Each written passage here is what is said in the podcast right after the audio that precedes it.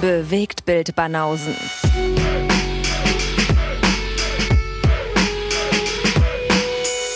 Filme, Kino und Serien, bis ihr kotzt. Guten Tag. Guten Tag. Wo sind wir? 321? 321. 321. Bewegtbild Banausen. Episode. Reguläre. 321. Nicht schlecht. Ja. So langsam summiert sich's. Es summiert sich, ja. Und es gibt tatsächlich Leute, die das alles gehört haben. Ja. Jede einzelne Sekunde. Ja. Masse statt Klasse. Mm, Ja, weiß ich nicht. Das ist unser Motto. Ist das so? Nein. Nee? Nee, so würde ich uns nicht anpreisen. Würdest du nicht sagen? Nee. Manche mögen Masse statt Klasse. McDonalds hat nach wie vor gute Zahlen. Ja, Auch wenn es ziemlich auch- billiger Fraß ist. auch nicht unbedingt ein Verein, mit dem ich mich assoziieren möchte oder den ich so, dessen Werdegang ich so erstrebenswert finde. Okay. Gut eingestiegen hier. Ja. Außerdem sind wir jetzt wirklich nicht mit Fast Food zu vergleichen. Dafür ist es einfach zu viel. Ja, stimmt. Das Also wäre wir sind- ungesund.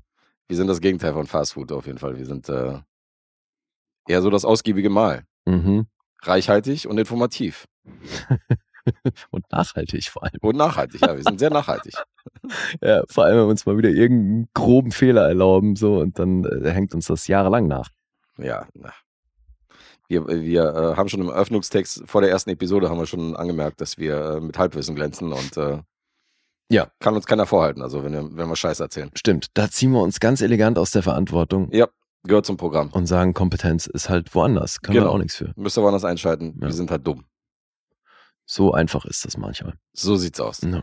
Verplant und dumm, aber sympathisch. Für den einen oder anderen vielleicht. Ist das so? Ja, das ja, auch noch? nicht. Ja, Okay. vielleicht eventuell. Mhm, mhm, mhm. Könntest du jetzt dauerhaft Podcasts hören, die dir nicht sympathisch sind, wo du zwei Typen zuhörst, die du nicht mal leiden kannst? Ey, das soll ja Leute mit allen Neigungen geben. Ich will da niemandem was unterstellen. Das wäre dann schon ein bisschen SM-Neigung, oder? Na, zumindest mal das M, ja. Zumindest das M, ja, richtig. Ja. Nee, aber klar, gehe ich mal davon aus, dass die Leute das gerne hören, weil die das, weil denen das irgendwie Spaß macht und das nicht total beschissen klingt, was wir hier machen. Kannst du das nachvollziehen? Ich weiß nicht, ob ich uns mit der Regelmäßigkeit hören würde, weil ich ja irgendwie keinen Podcast mit wirklich einer Regelmäßigkeit höre. Oh, jetzt, Guess stirbt. Um Gottes Willen. Er weiß nicht, ob er uns regelmäßig hören wird. Okay. Nee, aber eben, weil ich ja generell jetzt keinen Podcast so wirklich verfolge. Aber wenn du regelmäßig einen Podcast äh, suchten würdest, dann wäre es ja wohl Dann ja nur die unseren. Bewegtbildbanausen, oder? Natürlich. Ja, gut, okay. Dann ist ja, das ist ja okay. Ganz selbstverliebt. Ganz selbstverliebt. Ja. Ist so lange nicht selbstverliebt in die Episode eingestiegen und erzählt, wie toll wir sind. Also wurde auch mal wieder Zeit. Na, wir sind die Geilsten, das ja, steht ja wohl außer Frage. Apropos, wir sind die Geilsten. Muss ich natürlich auch Neuigkeiten erzählen aus meiner Bude. Okay. Mein Spielzimmer hat ein Update äh, bekommen. Heute. Das Spielzimmer. Ja, mein berühmtes Spielzimmer. Äh, um die 4K Blu-Rays von Dave müssen wir uns jetzt streiten. Hast du endlich einen 4K-Fernseher? Oder Nee. Beamer? Ich habe einen 4K Beamer Okay. und ich habe mir die PS5 geholt. In einem, in einem Rutsch, in einer Bestellung. Sehr und, schön. Ähm, Pokern macht's möglich. ja, Poker macht's möglich. Nee, nee, ich, wie, wie obdachlos hältst du mich eigentlich, auch ohne den Pokertrip? Dass ich mir nicht mal eine PS5 leisten kann. Nee, Ja, nee. hallo, wir haben auch eine Pandemie hinter uns und so. Wir mussten ja alle ein bisschen Gürtel enger schnallen und so. Ja, eben, habe ich auch gemacht. Alles ist deswegen, teurer geworden. Deswegen habe ich auch nur äh, 10.000 in einem Monat ausgegeben, statt 20.000 wie Siehste? sonst. Mal ein bisschen gespart. Ich habe in der Pandemie ein bisschen den, äh, genau, ein bisschen Gürtel enger geschnallt. Nee, aber äh, freue mich tierisch. Ist noch alles original verpackt. Also die PS5 kam vorhin erst, bevor ich hier losgefahren bin zur Aufnahme. Mhm. Und der Beamer kam gestern. Insofern äh, Uh. werde ich heute Abend hier alles Spannend. anschmeißen und äh, habe auch natürlich meine erste 4K auch bestellt. Und weißt du auch, was der erste Film wird, den du dir in 4K anguckst? Ja, also ich habe halt Babylon bestellt. Den habe ich halt im Kino gesehen mit dir. Ich weiß nicht, also eigentlich ist es ein angemessener 4K-Film, den man bestimmt, äh, der klar. bestimmt was hermacht. Mhm. Andererseits ist es jetzt Film, den ich vor kurzem gesehen habe. Also, nee, weiß ich noch nicht. Wird wahrscheinlich dann irgendwas von den Auftragsfilmen sein. Mhm. Du hast ja hier, ähm, du hast Psycho. Psycho, glaube ich, als Ja. 4K. Ja, dann würde ich mir den danach ausleihen. Mhm. Dann ähm, guck den Mhm. und dann würde ich mir den auch in 4K geben. Das wäre auf jeden Fall eine gute Variante. Guter, guter Einstand. Okay. Ja, ansonsten würde ich erstmal so das Gaming-mäßig mal so ein bisschen testen, vielleicht wie das, wie das aussieht und was das, äh, was das Ganze so hermacht. Mhm. Wie ist denn das bei Beamern? Also ist das da auch so mit der Herzzahl? Also, dass das eine Rolle spielt, mit wie viel Herz der läuft? Ja, klar. Und das heißt, für die PS5 kann er dann wahrscheinlich 120 Hertz. Ja, kann er. Ja. Das hat er, das habe ich natürlich gecheckt. Also das, äh, Da ist er fähig mit dem ganzen Kram. Und der hat auch eine hohe Lumenzahl. Das ist immer äh, ganz cool, wenn das Zimmer nicht komplett abgedunkelt werden Ja, muss. klar. Und das ist einer von denen, die du äh, auch mal gucken kannst, ohne dass jetzt alles komplett abgedunkelt ist. Mhm. Also ist voll. Wie viel Lärm machen die noch mittlerweile? Der soll wohl recht leise sein, weil ähm, mein Referenzwert war Alessandro an dieser Stelle. Der hat sich den nämlich auch gekauft. Und der Mhm. hat mich dann nochmal, meinte dann noch so, ja, du suchst noch einen VK-Beamer, wir haben uns jetzt einen geholt. Und dann hat er mich informiert. Er meinte, laut ihm ist der sehr leise. Gibt es das auch in technischen Angaben mit sehr leise? Gibt's auch. Aber weißt du nicht. Soll ich aufrufen? Wenn du das parat Aber hast, natürlich. Alter, um Gottes Willen, wirklich? Naja, ich gehe in die Amazon-Bestellung rein. Ach so. Da stehen ja die ganzen Daten, die Aha. Eckdaten. Oh, jetzt. Ey, wie wieder lange ich die, das habe ich bei noch nie Amazon gesehen. bestellt. Das habe ich noch nie gesehen, dass du bei Amazon so einen Code eingeben musst, den du dann kriegst. Was für ein Code? Naja, die schicken dir eine separate Mail, wo ein Code für die Bestellung da ist. Und der Lieferant kommt dann an und fragt nach diesem Code. Im Ernst? Ja, das habe ich noch nie gehabt.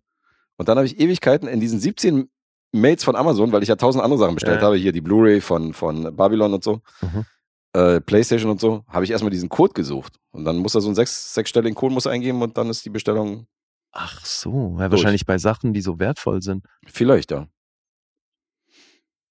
Hm. Hatte ich heute auch bei der PS5, aber hast du recht, sind wahrscheinlich dann die größeren Sachen. Äh, so, wo haben wir es denn hier? Ja klar, gegen irgendwelche Trickbetrüger. Ja, kann ja jeder Musulin sein. Eben. Hier ist mein Beamer. Das ging ja schnell. Uh, 3D-Funktion. Das habe ich schon mal nicht gewusst. Das ist schon mal geil, weil das wäre der einzige Grund, warum ich meinen alten Beamer noch behalten würde. Mhm. Weil, ähm, 3D. äh, genau, wegen meinen 3D-Blu-Rays. Aber dann kann ich den wirklich austauschen. Das ist schon mal sehr geil. Na, warum kann die PS5 dann auch 3D? Ich hoffe doch. Aber da habe ich ja zur Not auch die PS4. Ach so, wenn die das konnte, dann ist wahrscheinlich, dass die PS5 das auch. Ich denke mal auch. Aber zur Not tauschen wir halt die HDMI-Eingänge aus. Das ist ja jetzt auch nicht das Thema. 3800 Lumen Helligkeit. Äh, was hat der noch für Lautstärke, Kontrast, Bezeichnung? Ja, Lautstärke? Da waren wir doch schon. Wo ist denn Lautstärke? Ja, Du hast doch gerade Lautstärke vorgelesen. Lautstärke. Lautstärke? Wobei Lautstärke müsste ja eigentlich eher nicht Lautstärke sein, sondern Geräusche, die er verursacht. Wie nennt man das denn? Hm. Betriebsgeräusche. Mhm. Aber wo steht das? Tja. Gut, so wichtig ist es, glaube ich, vor allem unseren Hörern dann auch nicht, weil wäre für mich jetzt einfach irgendwie eine Info Mhm. gewesen, die ich spannend gefunden hätte, aber egal. Ja gut, ist nicht Wir das erste Mal, dass du eine Frage stellst, die nur dich interessiert. Ja. Und äh, hier den Verkehr aufhältst. Kannst du mal sehen. Und die Punkterate um eine halbe Stunde verhaust. ja, kannst du sehen, wie wichtig mir das ist, äh, dass das hier andere hören. ja. Einmal 10 Watt Lautsprecher hat er. Vielleicht äh, hilft dir das weiter, aber das, äh, nee, das, nee. die nutzt er hoffentlich nicht. nee, den nutze ich nicht. Ja. Das klingt dann auch ein bisschen scheiße, wenn man über den Beamer da irgendwie äh, Ja. sich Filme reinzieht. Ja, 10.000. Ja, macht dein Verstärker denn auch mit bei 4K? Ach, dieses ANSI, ist das nicht der? Nee, das ist die, äh, sind die Lichtverhältnisse. Technik jetzt, drückst du. Ja, aber wirklich. Nee, das ist zu weit weg, das Okay. Sample, da muss ich hier. Nee, nee, nee. So, jetzt äh, genug mit. Äh, Ja. wolltest, wolltest du noch was hinzufügen? Oder Nee, ich freue mich auf jeden ja, Fall. Voll, ich freue mich kann mega ich verstehen, 4K Alter. und äh, bin schon gespannt auf den, vor allen Dingen große, dann merkst du ja richtig den Unterschied. Ja, ja. Also, Bist du endlich mal zeitgemäß aufgestellt. ich habe tatsächlich schon damals den ein oder andere, die eine oder andere DVD damals auf dem Beamer geguckt und das sieht nicht mehr geil aus. Hm. Das ist dann doch eine Auflösung in groß, die, äh, die ist äh, schon ziemlich hässlich. Ja. Oder so alte Spiele, wenn du so, wenn du so das erste GTA spielst auf dem, auf dem Beamer, auf der PS3 oder so, das ist, ist zwar groß, aber ist nicht, nicht geil. Hm. Da wünscht man sich dann schon einen kleineren Fernseher. Ja, freue mich heute, den mal irgendwie anzuschmeißen und äh, einzuweihen. Das ist so ein bisschen, bin aufgeregt. Neues Spielzeug. Mensch. Ja. Spannend. Mega. Cool. Ja, willkommen im nächsten Zeitalter. Mhm. Aber schon wird ein teurer Spaß, weil die Filme dann alles Doppelte kosten als eine normale Blu-ray. Ja, also, klar. Da muss man dann schon noch weiter in die Tasche greifen, um sich bestimmte Filme zu kaufen. Ja, ja, ja. Jo, so viel dazu. Nee, mehr habe ich nicht. Okay. Aber ähm, wir Film. können natürlich berichten, was wir in der Support-Episode vorgestern äh, hatten. Das dürftest du sogar wissen, weil die haben wir vor 20 Minuten aufgenommen.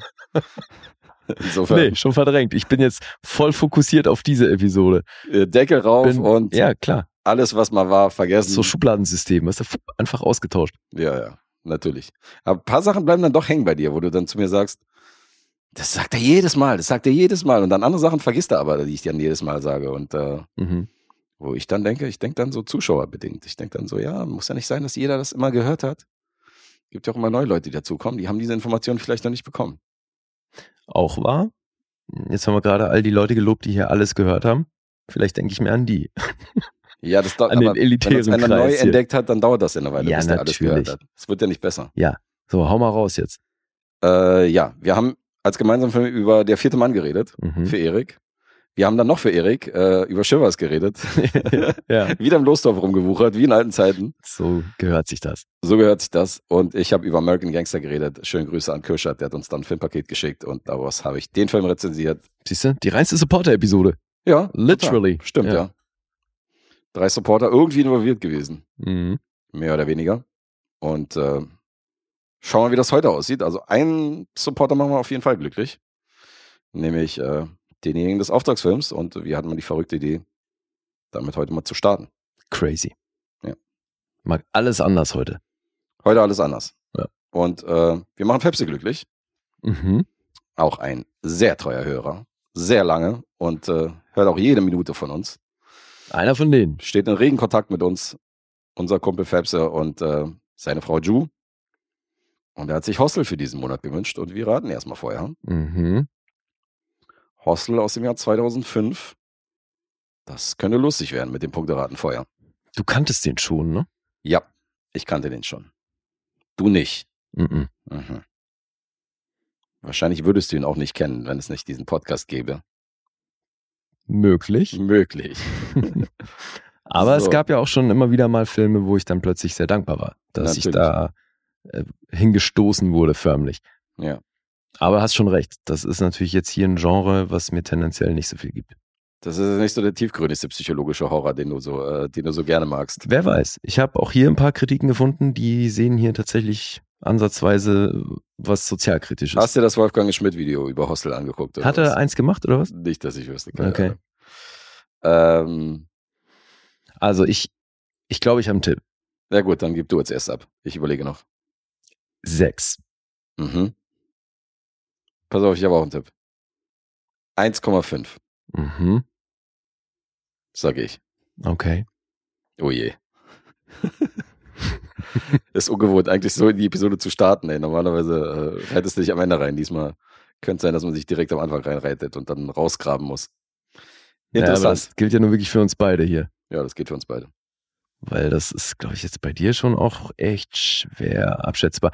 Wäre das jetzt, also würden wir da jetzt wirklich 2005 drüber sprechen, Ja, das wäre tatsächlich was anderes. dann wäre ich bei dir, glaube ich, sehr viel höher gewesen in den Mhm. Punkten. Aber ich kann mir vorstellen, dass das für dich auch nicht so alles so wahnsinnig gut gealtert ist.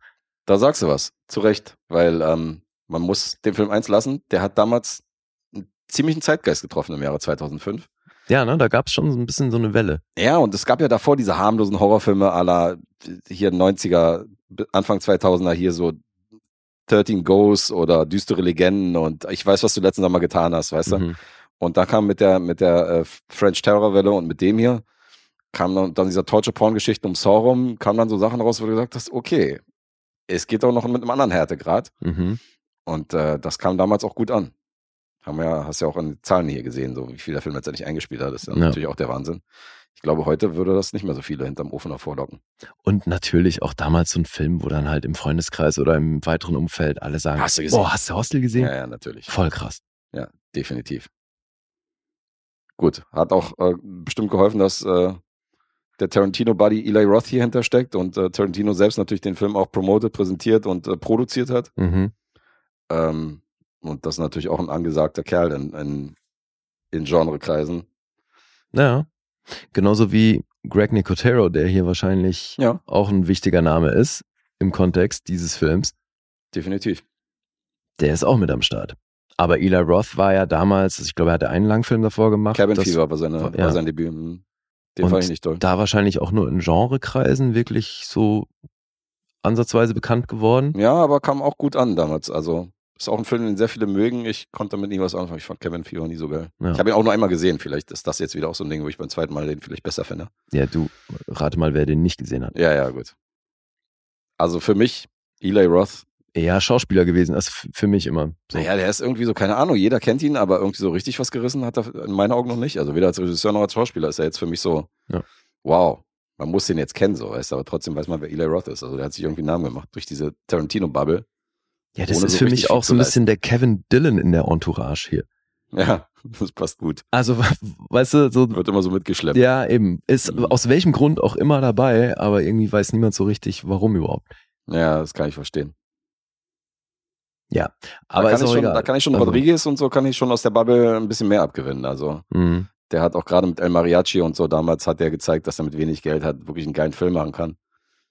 Ähm, ja, Eli Roth wird immer ein bisschen, keine Ahnung, immer ein bisschen billow und sleazy irgendwie auf mich.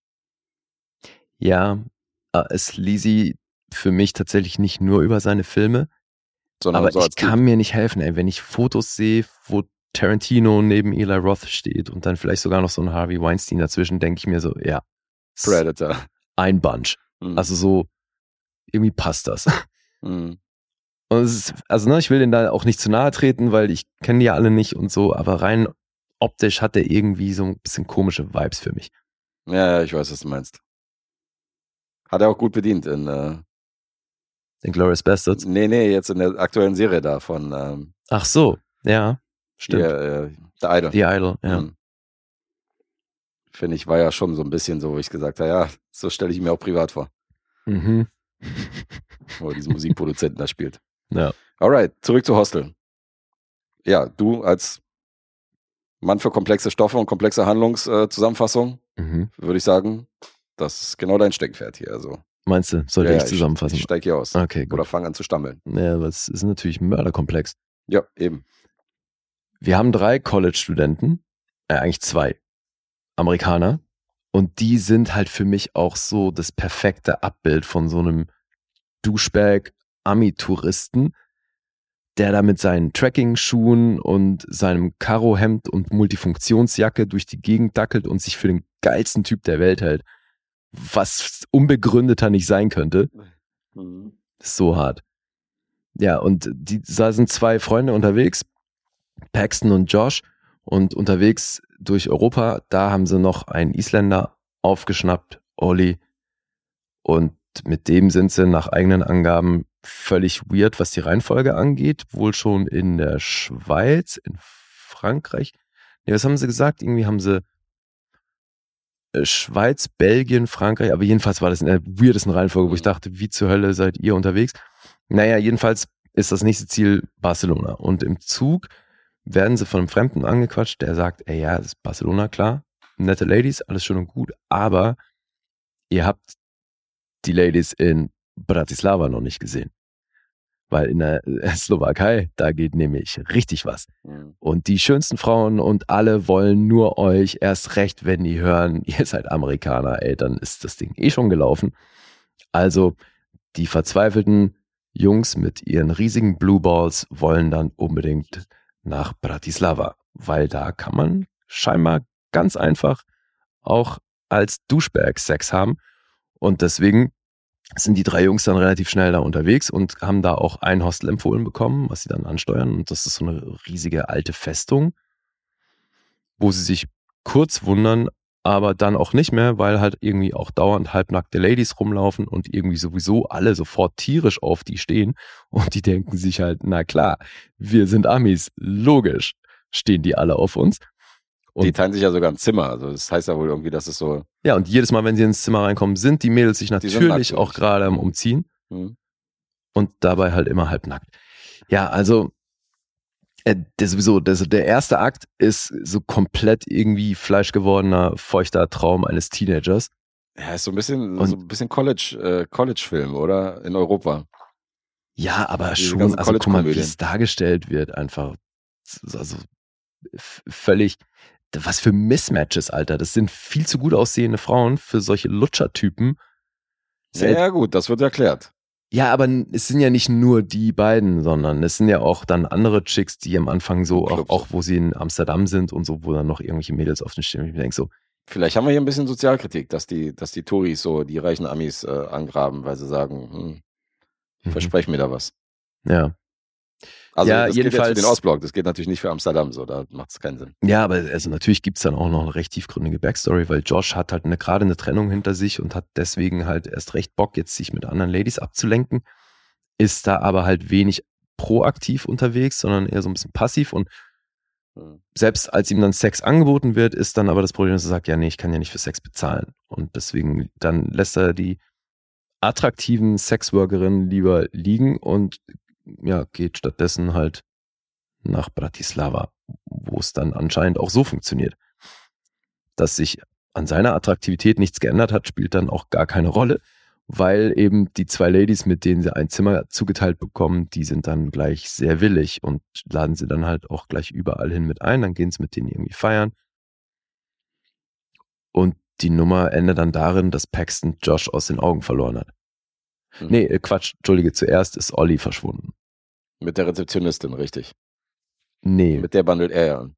nee, Olli ist doch mit der einen japanischen Touristin weg. Nein. Doch. Natürlich. Hä? Nein, da kommt die Rezeptionistin und sagt zu ihm, lass uns mal hier in die, in die Sauna gehen, ist so voll hier. Und das ist der Moment, wo er verschwunden war, wo die ihn nicht mehr wiederfinden. Ja, und dann kommt doch später die japanische Touristin an und hat auf ihrem Foto das Handy von ihrer Freundin, die mit Olli vor diesem Schornstein steht. Ja, ja, genau. Weil die sich dann angeblich, genau, weil das ist wohl angeblich das letzte Bild, was die, was die miteinander haben. Ja, aber deswegen ist er doch mit, mit ihrer Freundin so. losgezogen. Ja, okay, ich dachte, er wäre mit der Re- Rezeptionistin zusammen. Mit der nee, zumal, also die werden ja auch beide dann irgendwann wiedergefunden. Ja, ja, stimmt. Am Hast gleichen Ort, Ja, ja, in unterschiedlichen Zuständen. ja, ja, hast recht.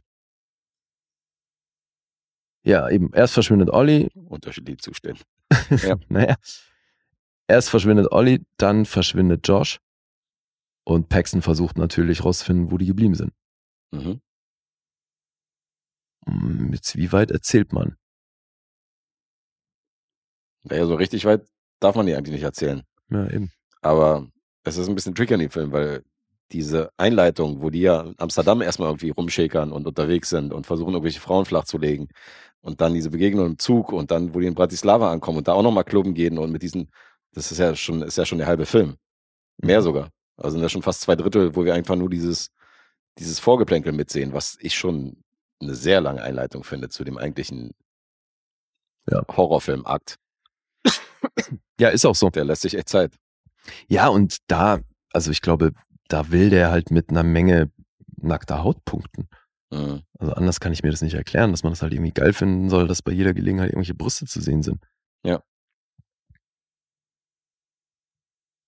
Also ich verstehe den Aufbau auch nicht, weil es jetzt nicht so, als wäre ich dann emotional voll bei Paxton oder Josh und würde mir dann total Sorgen machen, was mit denen hier passiert. Nee, weil wie du sagst, also weder diese tiefgründige Story mit der, mit der Ex-Freundin und äh, seiner Trennung geht einem jetzt so zu Herzen, dass du jetzt hier emotional mitfühlst, noch bist du bei diesen drei, noch sind das so eine Sympathiefiguren, dass du jetzt sagen würdest, weißt du, folgst ihnen jetzt gerne auch durch die Gegend, ohne dass jetzt irgendwas krasses passiert, sondern Mhm. Du solltest ja dann schon mit den Leuten irgendwie relaten können, wenn, wenn die, wenn da erstmal gar nichts passiert. Siehe Before Sunrise, der Ja. das in Perfektion gemacht hat, wo du zwei Leuten begleitest beim Nichtstun und beim Mhm. Unterhalten und du die ganze Zeit gebannt bist. Mhm. Das sind die beiden, so viel Charisma haben die nicht, das können wir verraten. Ja, gut, das ist natürlich eine ganz andere Inszenierung hier. Aber ja, das, was er halt, was er einem so im Vorfeld schon verspricht, das, das dauert wirklich lange, bis man da hinkommt, stimmt Mhm. schon, ja. Definitiv. Insofern, klar könnte man jetzt noch weiter erzählen, was jetzt die eigentliche Prämisse des Films ist, aber dann wären wir wirklich schon in der letzten halben Stunde. Ja. Und ich glaube, was man noch sagen kann, ist, dass er bis dahin schon auch ein bisschen Zeit darauf verwendet, es ist zumindest mit dem Versuch, so eine Stimmung zu generieren, weil wenn sie dann in Bratislava sind, werden ja auch da irgendwie andere Bewohner des Orts gezeigt und das sind ja ganz viele düstere Gestalten dabei und dann gibt's so eine Kindergang, Mhm. Die sie bedroht und irgendwie wird alles, was da so im Ostblock erzählt wird, kommt schon nicht besonders gut weg. Also irgendwie, Ich kann mir schon vorstellen, dass der eine oder andere Rucksacktourist da vielleicht äh, seine Destination geändert hat damals, als er diesen Film gesehen hat. ja gut, weil halt die Kann ganzen passieren. halbnackten Ladies, die werden natürlich auch so ein bisschen, aber ja auch als Köder irgendwo etabliert, aber Also jetzt mal so das, was so die Gegend und die Stadt und die Mentalität der Leute ausmacht, kommt echt nicht gut weg. Ja, ja. Ich glaube auch, dass der Film damals die gewisse Wirkung erzielt hat, die er hatte an bestimmte Leute. Also so wie der weiße Hai ja dafür gesorgt hat, dass die Leute nicht, sich nicht mehr getraut haben, ins Meer zu gehen, glaube ich, dass der eine oder andere, wenn der jetzt in einem Hostel in, äh, in, in einem Hostel in, in, in äh, der Slowakei oder in Tschechien irgendwie absteigen sollte, dass man bestimmt ein mulmiges Gefühl hat, wenn man Hostel irgendwie damals frisch gesehen hat, weißt du, zu dieser Zeit. Das meine Wahrscheinlich, diesem, ja. Das meine ich mit diesem Zeitgeist, aber das wirkt alles mittlerweile halt Hm. leider überholt. Hm. Aber damals hat er schon eine gewisse Bedrohung irgendwie ausgestrahlt mit diesem Hast du den denn unmittelbar gesehen, als der rauskam? relativ frischer. Ne, okay. Also auch nicht im Kino, aber so vielleicht ein, zwei Jahre später oder so. Mhm. Das war noch relativ zeitnah. Okay. Ja, und dann finde ich, gibt's halt für meine Begriffe wieder diverse Momente, wo, wo ich dachte, ach, verhalten sich schon auch wieder maximal bescheuert. Mhm. Weil mal ganz ehrlich, du bist in einer wirklich bedrohlichen Situation, hast eine Waffe in der Hand und wirfst die irgendwann weg. Ja. Digga, so was? Mhm. Und tauschst sie gegen eine Machete ein, um die Machete dann später gegen ein kleineres Messer einzutauschen? Ich dachte mir so, really? Du gehst das Ding rückwärts, Alter. What the fuck? Ja, also so ein paar Sachen muss man halt eben kaufen. Mhm. Die Aber wenn dann die SFX zum Einsatz kommt, dann sieht das, finde ich, schon auch immer noch ganz nett aus. So ein, einzelne Dinger mal ausgenommen. Mhm. Aber es ist jetzt auch nicht wahnsinnig viel davon im gesamten Film. Ist Nee, jetzt nicht so ein riesen Splatterfest hier. Nee, ist es nicht.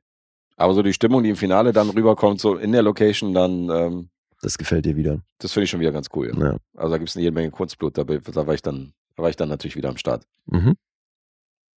Da gab es dann noch eine Szene mit diesem äh, Rick Hoffman, der, der bei Suits mitspielt. Mhm. Die finde ich auch ziemlich, ziemlich stark.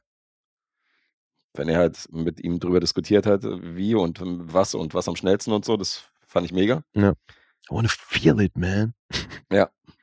Hat er wieder gut gespielt. Takashi Miike gibt sich in einem Moment hier noch Ja. die Ehre, den auch Genre-Fans kennen durften. Mhm. Ja, aber Regisseur. ist durchwachsen. Okay. Hast du denn hier irgendwas Positives noch auf der Brüste.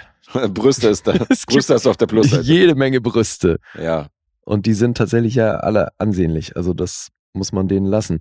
Ich meine, damit ja, es sind schöne, schöne Mädchen dabei auf jeden Fall. Das muss man ja total. Also das ist so gesehen auf jeden Fall auch eine gute Promotion für die Gegend. Aber also können wir auch wirklich nur so benennen, weil der Film das explizit so bedient. Ja. Also der, der Film, das soll ein Pluspunkt des Films sein und ja, ist er dann auch, weil das halt für Babes, mich wenig Babes anderes, halt so, weißt du, so, das ist halt Ja, die klar. Prämisse. weil für mich ist es dann halt auch wenig anderes und ich weiß jetzt auch nicht, ob das viel krasser wäre, wenn hier Schauspieler dabei wären, wo Mhm. man irgendwie so ein bisschen mehr mitgeht.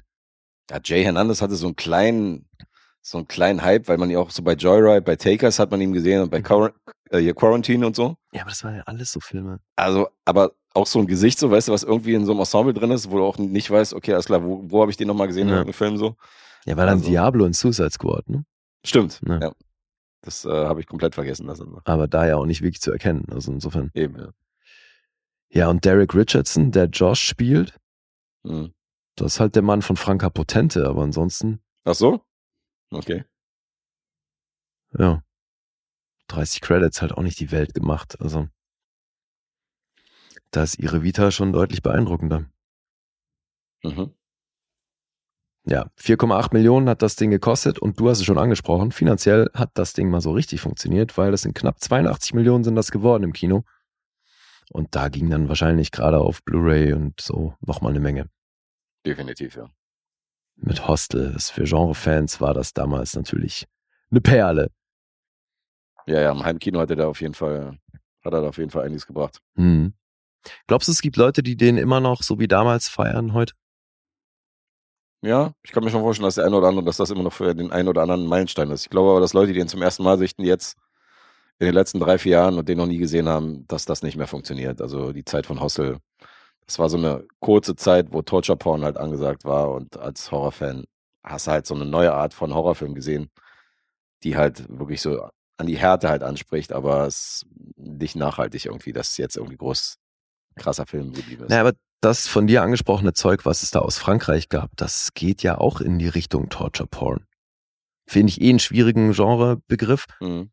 aber findest du nicht, dass das Mhm. auch da reinfällt? Zum Teil. Ja, zum Teil. Definitiv auch, aber mit anderen, Na, weil das findest du ja auch heute noch gut. Also, Ja, ja, aber wenn meinst, du das ist jetzt- so ein krasses Produkt seiner ich meine, Zeit. du hast ja Mathieu zum Beispiel auch gesehen, Ja. den ich ja immer wieder nenne. Das ist ja definitiv eine ganz andere Story. Das ist ja ein ganz anderer Überbau. Das ist ja, Mhm. der kriegt ja eine Wendung in der Mitte. Der hat ja ein, eine Handlung, wo du sagst, so, okay, das, hier kannst du eine Storyline nachvollziehen. Die siehst Mhm. du ja hier nicht. Hier ist ja alles irgendwie so Mittel zum Zweck. Also, das sind Filme, die ich von der Story zum Beispiel besser finde, wie ich finde. Ja, also die Story ist jetzt natürlich kein großes Kino, aber die gibt's schon. Ja, natürlich gibt's die. Aber im Grunde genommen ist, sind die ersten 50 Minuten komplett für den Arsch hier in dem Film. Oder für die Brüste. Definitiv für die Brüste. Ja. Ja. Also da geht's schon los. Und das hast du in, dem, in der French Terror Welle hast du nicht 45 Minuten irgendeinen Aufbau mit, Brüsten. mit ja, oder mit einem Genre, was überhaupt nichts mit dem Film Ich zu wollte tun nur hat. noch mal Brüste sagen. Ja, mit Brüsten, ja. Gibt's überhaupt Brüste? Weiß ich nicht. You just take your pills and you'll be fine, really. Ja. Ja. Ja, du, mehr Brüste als beim Exorzist. Das auf jeden Fall, ja. Mhm. Ja, also es, es war leider absehbar, es ist halt nicht mein Genre. Also das, Das dachte ich mir schon, dass du hier wenig. ich konnte fast mit dem, mit den zwei Drittel davor noch mehr anfangen als mit dem Rest, weil da ging es dann Brüste. halt, ja, eben zum einen Brüste und zum anderen ging es im Ende dann halt wieder los, wo ich dachte so, Digga, eben, so, ja, schmeiß deine Waffe weg, nimm die Machete, super geile Entscheidung, du Keck, du hast es verdient, Mann. Hast emotional mitgelitten. Ah. Konntest den Fernseher anschreien. Nee, und dann auch das Ding am, also ohne jetzt was zu spoilern, das Ding am Ende am Bahnhof. Mhm. Da sind Kameraeinstellungen dabei, wo ich dachte, Leute, wollt ihr mich verarschen? Da schleicht sich gerade jemand durch und die erzählt vor und hinter ihm die Leute, die ihn entdecken sollen und niemand sieht ihn. Mhm. So, really? Ja, Ja, gut. habe ich auch gesehen. Naja. Aber auch hier haben wir uns den Director's Cut angeguckt und das Mhm. ist jetzt, glaube ich, kein großer Unterschied zu der anderen Uncut-Fassung. Aber es gibt wohl so Fernsehfassungen, die halt dann nochmal krass geschnitten sind. Mhm, klar. Was ich mir dann aber auch irgendwo affig vorstelle bei so einem Film. Ja, definitiv. Weil da hast du dann wahrscheinlich weder Brüste noch Blut. Genau. Der Film geht dann 30 Minuten. ja.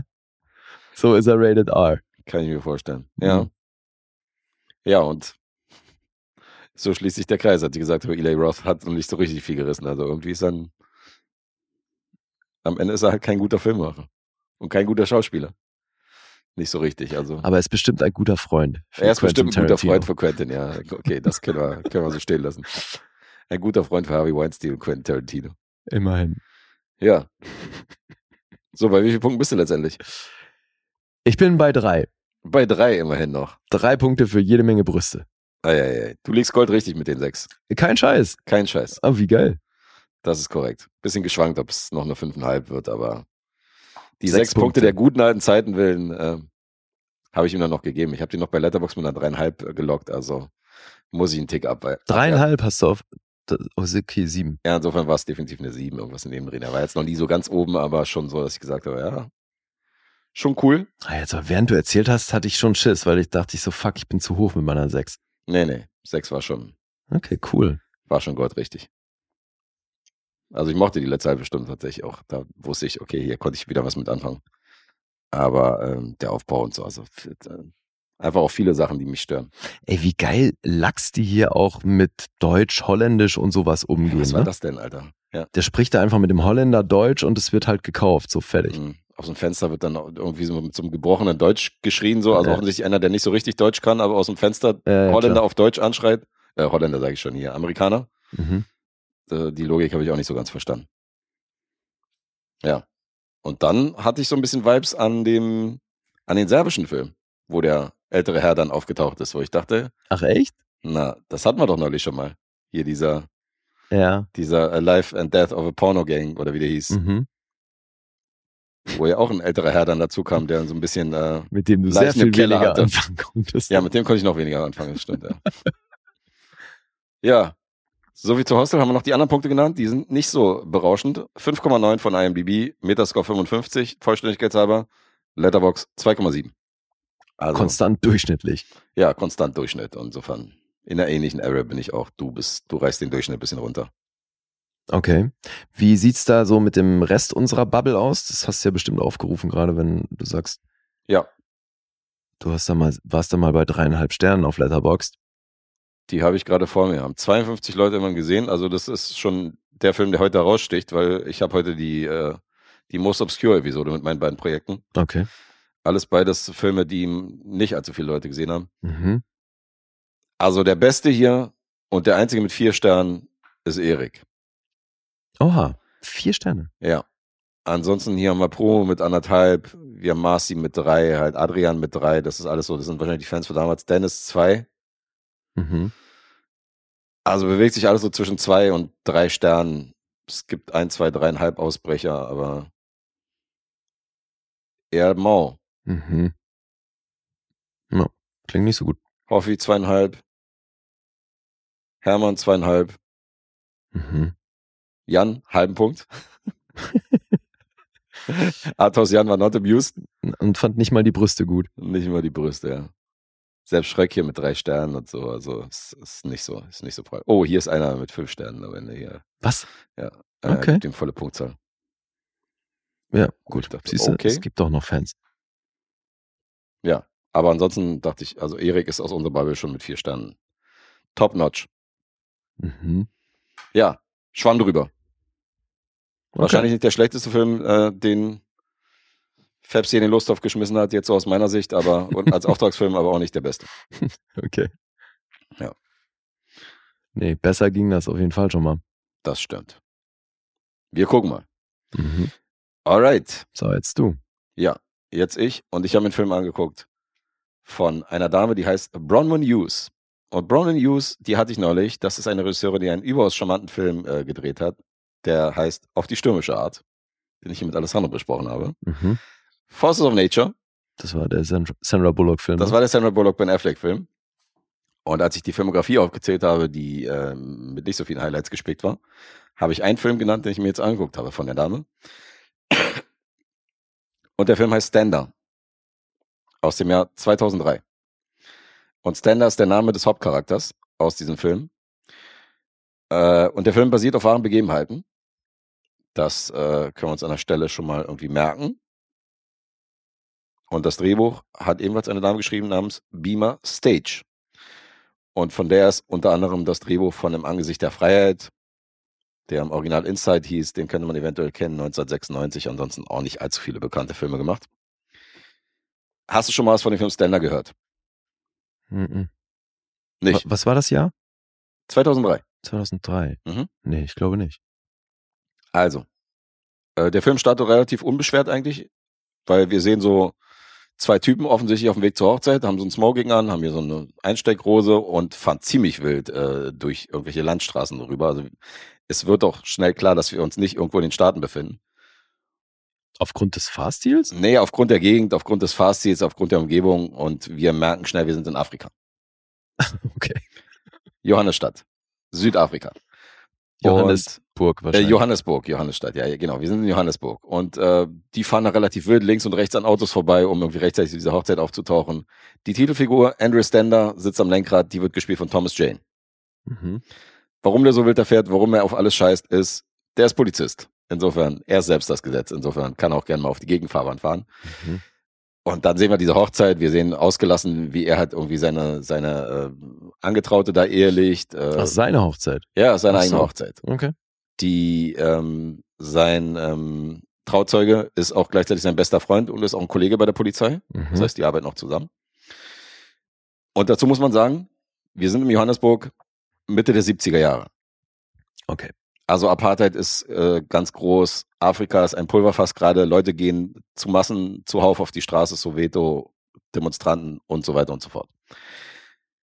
Und es gibt einen Einsatz in Soweto, wo halt die Polizisten versuchen, diese besagten Demonstranten, die zum Beispiel auch für die Freilassung von Nelson Mandela auf die Straße gegangen sind, ähm, in Schach zu halten.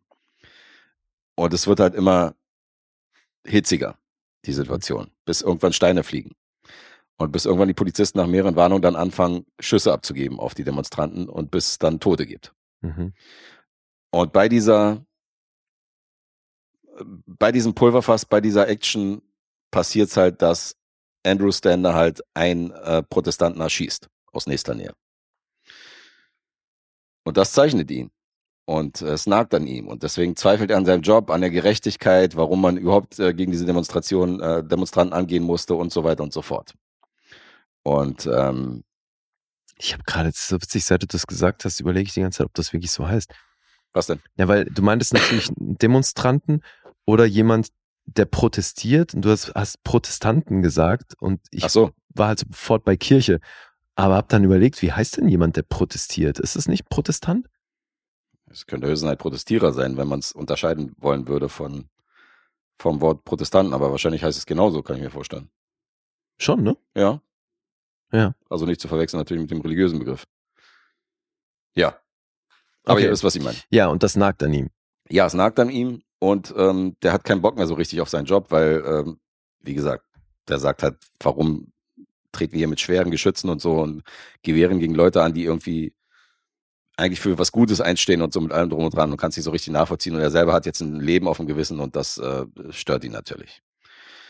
Und irgendwie ist er so in diesem, in diesem Negativ, in dieser Negativspirale, in diesem Film, kann auch nachts nicht schlafen und so. Und eines Tages raubt er aus Langeweile in seinem Film irgendwie spontane Bank aus Was? indem er mit seiner Dienstwaffe irgendwie an so einen Bankschalter geht, legt so zwischen der Zeitung halt die Pistole und sagt, gib mal dein Geld her. Am besten noch in Uniform oder was? Nee, nee, nicht in Uniform, der ist in Okay. Zivil. Mhm. Und dann packt er halt so das Geld in die Tasche und spaziert halt aus der Bank raus.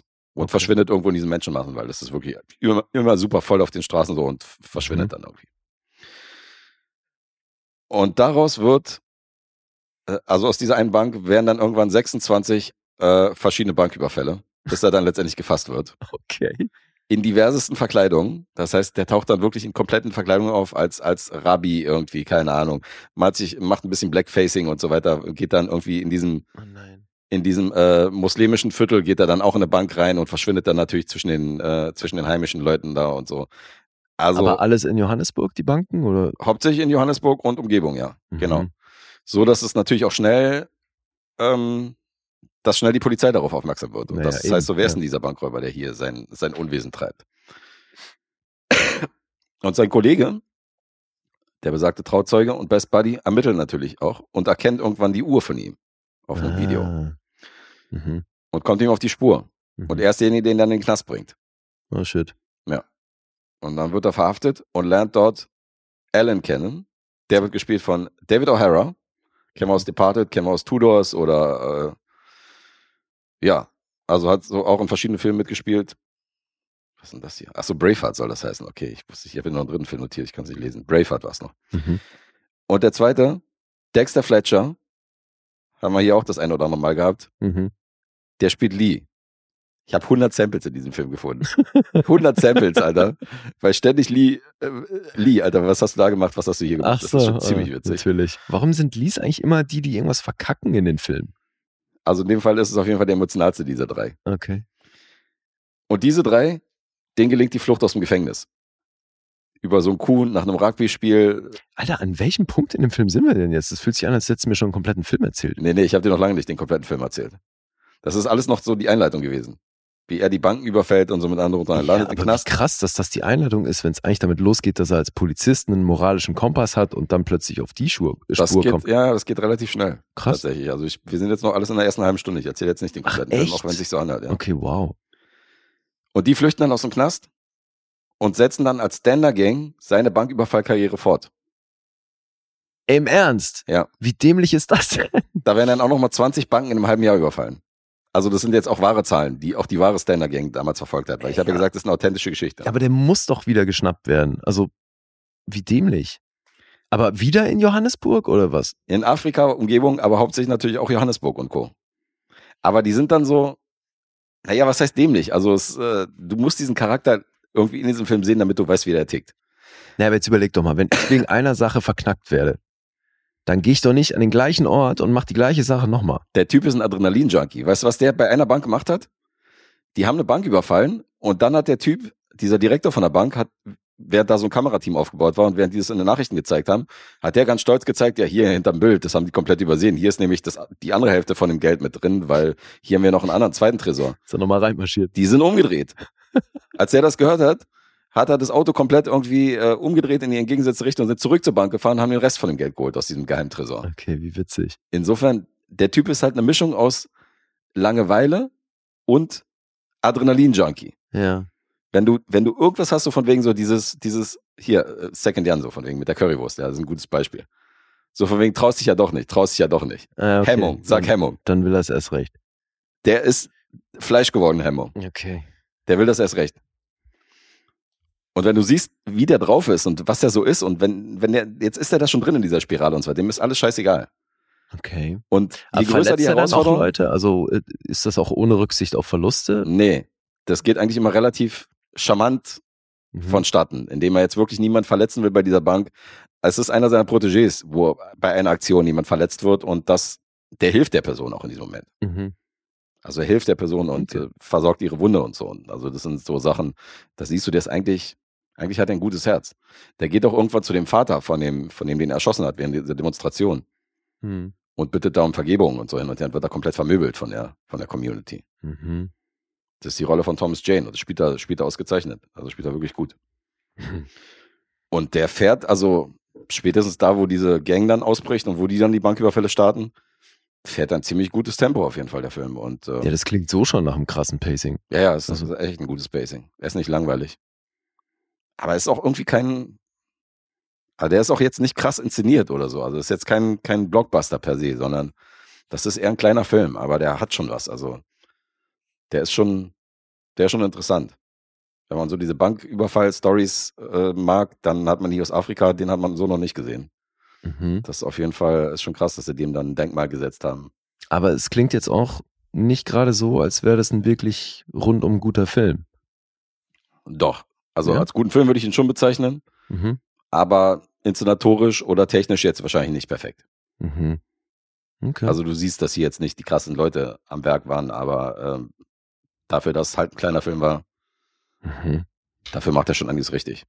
Und Thomas Jane rockt halt nicht nur irgendwie einen Schnurrbart in dem Film, sondern ähm, das Afrikaans, was er da irgendwie ab, äh, was er hier so ab, ablässt, Alter, Ach, die, der, er spricht Afrikaans Ja, in der ja. Rolle.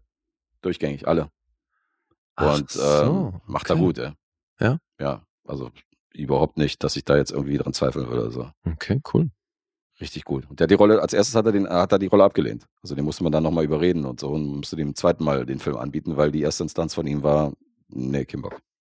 Weißt du warum? Nee, kann ich Hm. dir nicht sagen. Ich habe nur gehört, dass der erstmal abgelehnt hat, sowas auch im Making-of und dann irgendwie nochmal an Bord kam. Hat auch Mhm. selbst in einem Interview gesagt, aber warum jetzt genau? Okay. Hat er nicht erläutert. Tja. Ja, Das ist deiner, klingt ja. interessant. Ich habe mir nicht notiert, wie viel er eingemacht hat. Gucken wir mal, ob ich hier nichts Aber, da, aber es ist kein südafrikanischer Film. Das ist eine US-Produktion, oder? Meinst du? Ich glaube, es ist eine südafrikanische Produktion. Ach so. Mhm, tatsächlich. Ich glaube, dass hier Afrika als Aber die, Produktionsland mit die drin steckt. Regisseurin, von der du gesprochen hast, die war doch Amerikanerin, oder nicht?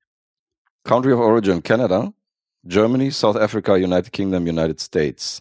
Ah, okay. Gleich so Und äh, Bronwyn Hughes ist geboren. Okay. Known as.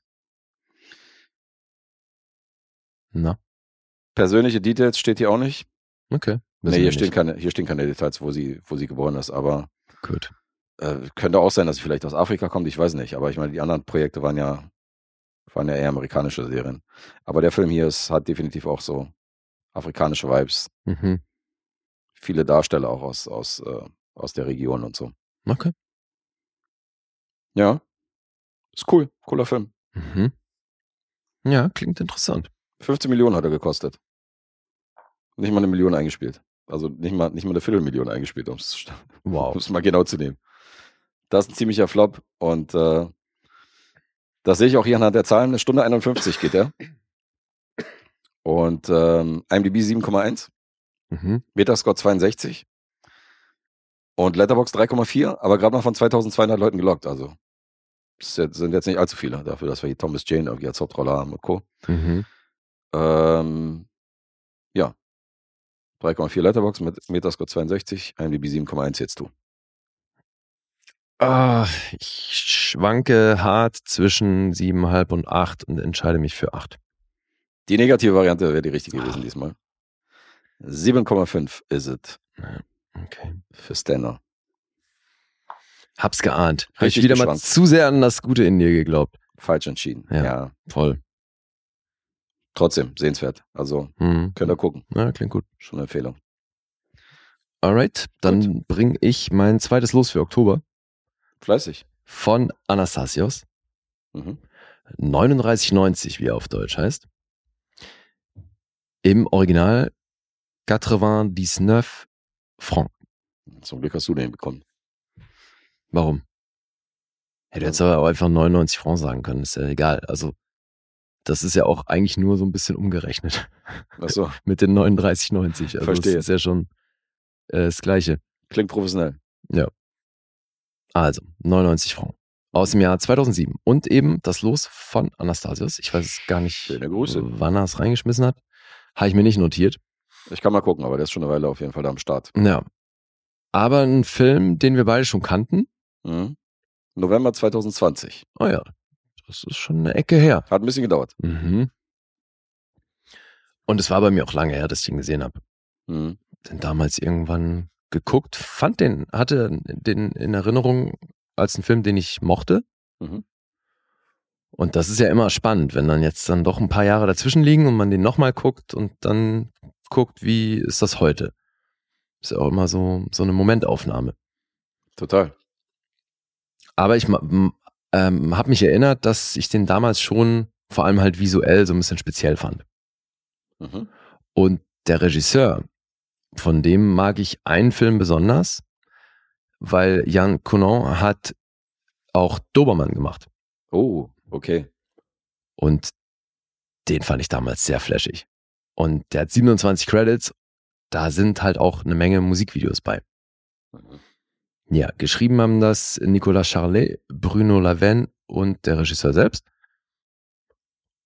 Und es basiert aber auf einem gleichnamigen Roman von Frédéric Beigbeder. Und der taucht wohl hier auch vereinzelt auf. Also in so Montagen ist der dann optisch mal kurz zu sehen. Mhm. Deswegen schon so Hommage an das, was er hier geschrieben hat. Und das, also der ähm, Frédéric Beigbeder Beigbeder ist aber selber auch Schauspieler und hat aber wohl selber eben auch mal in einer Werbeagentur gearbeitet oder zumindest ist das irgendwie aus persönlichen Erfahrungen, hat er das damals geschrieben, so wie ich das recherchiert habe. Mhm. Und so ist diese Geschichte entstanden. Das würde vielleicht auch zeitlich passen, weiß ich nicht, weil wir sind jetzt hier in Paris, in Frankreich, im Jahr 2001.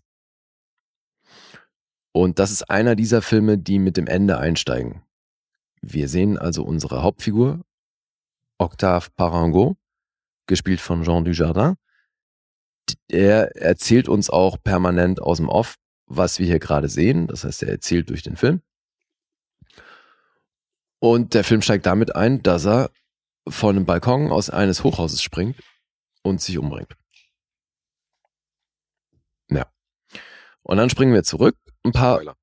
äh, ja, wie gesagt, damit steigt der Film ein. Und dann springen wir natürlich zurück und erfahren, wie er überhaupt an diesen Punkt gekommen ist. Er arbeitet nämlich als junger Werber in der Werbeagentur Ross Witchcraft. Und sein ganzes Leben ist halt immer voll auf Anschlag. Ne? Der ist super schnell unterwegs, nimmt die dazugehörigen Drogen, ist halt permanent auf Koks. Mit Mhm. seinem Kumpel hat er halt auch so eine Synergie fast schon. Charlie, Wird auch inszenatorisch immer so ein bisschen unterstrichen, oder? Mit Kamera und Geschwindigkeit und ja, so. ja, oder? klar, eben, das meinte ich. Du hast hier halt ganz viel so visuelle Spielereien, also ganz optisch wird hier ja. ganz viel gemacht. Und das sind aber, das kann ich jetzt schon mal vorwegschicken, das sind halt echt die Sachen, die bei der zweiten Sichtung so ein bisschen an Witz verlieren. Ach so? Ja, für mich schon, Mhm. weil das schon, ich weiß noch bei der ersten Sichtung, das hat halt so ein bisschen zu diesem Drive auch beigetragen, weil das ja oft auch diese optischen Spielereien sind halt oft auch sehr hektisch und das passt natürlich zu diesem Kokstrip, auf dem der dann ja auch permanent ist. Mhm. Das kennt man ja auch schon so ein bisschen aus anderen Filmen.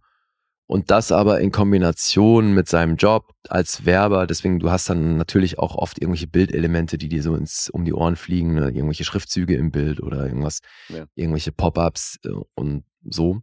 Das wird halt alles natürlich symbolisieren, es soll natürlich alles symbolisieren, dass er eben als Werber halt auch permanent so viel um die Ohren hat und so seine innere Hektik wird dann eben auch visuell so dargestellt. Ja, und die Handlung ist eigentlich simpel, weil der hat da eben diese Synergie mit seinem Kumpel äh, Charlie, der übrigens äh, gespielt von Jocelyn äh, Quivrin, der ist mit 30 gestorben beim Autounfall. Okay. Und das war äh, zwei Jahre danach, ne? Also er war hier 28, Jahrgang 79. Shit. Mhm. Beim Autounfall mit 30 gestorben und der hatte auch noch eine kleine Rolle bei Syriana. Also 62 Credits, hat auch wirklich einiges gemacht in dem kurzen Leben. Mhm. Und ja, super schade. Sehr früh gestorben. Ja, und jetzt inhaltlich sieht es eben so aus, dass er mit seinem Partner da diese Synergie hat. Die haben ein recht gutes Standing in dieser Werbeagentur. Es gibt eigentlich nur noch einen Typ, der über ihnen steht, der ähm, hin und wieder so ein paar Ansagen macht, aber man merkt genau, die sind sich ihres Standes auch sehr bewusst und lassen deswegen so die Regeln ziemlich schleifen und wie gesagt, sind permanent zugekokst auf Arbeit, auf irgendwelchen Meetings mit Kunden und sonst wo, das ist gang und gäbe. Können sich auch selber so ein bisschen aussuchen, wie effektiv sie arbeiten und machen da eben alles zusammen. Und jetzt kommt so ein neuer Job an. Es geht um eine neue Joghurtmarke, die für die eine Kampagne entwickelt werden soll.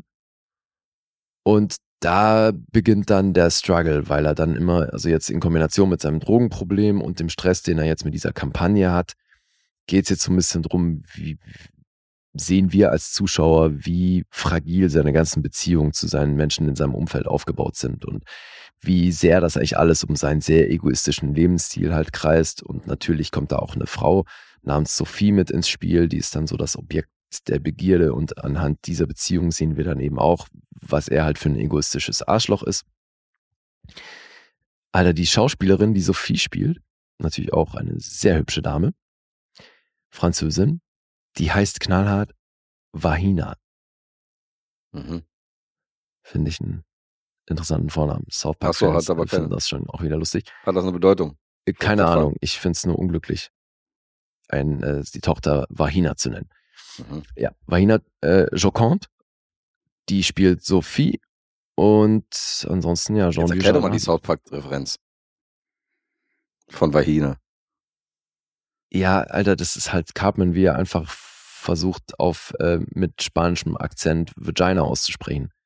Ach so, okay, alles klar. Jetzt verstehe ich. Ja. Vagina, okay, muss man erstmal drauf kommen. Mhm. Die war ganz groß hier im Lästern. Der Klassenkameradin damals. Der hat sie, für alle hat er sich einen Spitznamen ausgesucht. Hattest du eine Vagina in der Klasse oder was? nee, ich hatte keine. Okay. ja, was weiß ich denn? Eine Vagina. Naja, aber jetzt, ich meine, Kinder sind doch eh gnadenlos mit Spitznamen, Alter. Jetzt stell mal Ja, vor, stimmt. äh, schickst deine Tochter namens Vagina in die Klasse. Bisschen unüberlegt, ja. Mhm. So, wo manche Eltern, die sind da echt schmerzfrei. Mhm. Aber gut, vielleicht wird das in Frankreich ja auch alles ganz anders gesehen. Ist ja auch egal. Jedenfalls macht sie eine wunderschöne Figur und funktioniert auch als dieser Love Interest. Und es dreht sich ja, wie gesagt, sowieso alles komplett um ihn. Und das wird halt unterstützt durch diesen Off-Text die ganze Zeit, weil er uns ja auch erzählt, was wir da sehen. Das Ganze geht eine Stunde 40 und ist PG-13. Deswegen sind da also so auch die Drogen und sexuellen Ausschweifungen verhalten.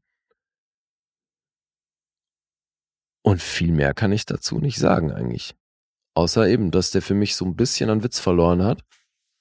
Ich finde den immer noch sehenswert. Mhm. Ist kein großer Wurf in meinen Augen. Aber, also zweifelsohne ein Film, den man sich gut angucken kann. Da bin ich ja mal gespannt, wie das bei mir wäre bei einer erneuten Sichtung, weil ich fand den damals super. Also als ich den gesehen habe, der hat von mir, Ja? hat von mir eine 8 bekommen und äh, ich fand das super flashig, dass er so diese, diese Hipster-Generation, weißt du, diese ähm, komischen Unternehmen, die irgendwie gegründet werden von so drei Typen, die einfach zu viel Geld haben und dann irgendwie so eine, so eine Grafikdesignfirma aufmachen und was da letztendlich hinter den Kulissen abgeht und so. Mhm. Die wir hier in Berlin auch zuhauf haben. Dass das mal so ein bisschen hochgenommen wird, das fand ich schon, fand ich schon super witzig. Also ich mochte den sehr. Also gerade auch, weil er visuell hat so ein bisschen was, äh, was richtig macht und so. Naja, aber das waren für mich eben so ein paar Mhm. Stilmittel, die dann doch bei einer zweiten Sichtung nicht mehr so wahnsinnig gepunktet haben. Okay. Schade. Und ich glaube, das ist schon auch so ein bisschen mit so einer sehr hohen Schnittfrequenz und so ist das schon auch so ein bisschen Produkt seiner Zeit. Mhm. Aber ich weiß das ja auch von Dobermann, weil den habe ich echt oft gesehen, nachdem er rauskam. Und auch immer wieder mal und so. Deswegen, äh, der hat schon auch Momente, die eigentlich super typisch für die Zeit sind, aus der der stammt. Mhm. Weil der ganz auch, das ist ja eine Passage ist komplett mit Strobolicht nur beleuchtet. So, da bist du eigentlich bekloppt. Also der hat auch schon echt anstrengende Passagen. Aber da finde ich die Geschichte halt irgendwie aufregender oder die, die Figuren, die viel mehr sind da drin. So. Ja, diese legendäre Szene mit der offenen Autotür ist Ja, natürlich- ja. die vergisst man nicht so leicht. Ja. Ja, auch wieder eine Frage, wie der jetzt noch funktioniert. Also den habe ich auf jeden Fall nach 2010 auch nochmal gesehen und fand den immer noch cool. Immer noch cool. Mhm. Ja, den habe ich 2008 hier gesichtet, habe ich gesehen. Schon ein Weilchen her. Diesen hier? Ja. Quatre-vingt diesen Franc. Mhm. Mhm. Okay, und dann bist du bei acht Punkten gelandet. Ja, ich fand den toll. Okay. Jetzt kann ich mal die restlichen Punkte. Achso, außer noch Budget war ähm, knapp über 12 Millionen, eingespielt hat er knapp über 13 Millionen. Mhm. Das ist also keine besonders gute Rechnung. Aber ich hoffe, Anastasius war happy. Jetzt die Punkte. 7,2 gibt's auf IMDb, es gibt keinen Metascore. Und auf Letterboxd ist er bei einer 3,5. Mhm. So. Guessing game starts now. Ja. Ich bin ein bisschen am Schwanken. Kenne ich. Kenne ich gut, das Ding. Ja. Und ich schwanke auch wieder zwischen, zwischen einem halben Punkt, aber entscheide mich für die sieben. Sieben ist richtig. Cool. Das war dann wohl die, off, äh, die optimistische Variante, ja? Sieben war die optimistische Variante. Bei Siehste? dir, ja, Ja. Jetzt kannst du wieder eine Statistik aufstellen, kannst sagen, du bist der optimistischere von uns. Einer deiner wilden Statistiken. Eine deiner wilden Statistiken. Ja, Gäste. zwei Remind me Beispiele. to avoid trivia games with you. Genau. Zwei Beispiele und schon kommt man in eine Schublade. Ja, sowieso.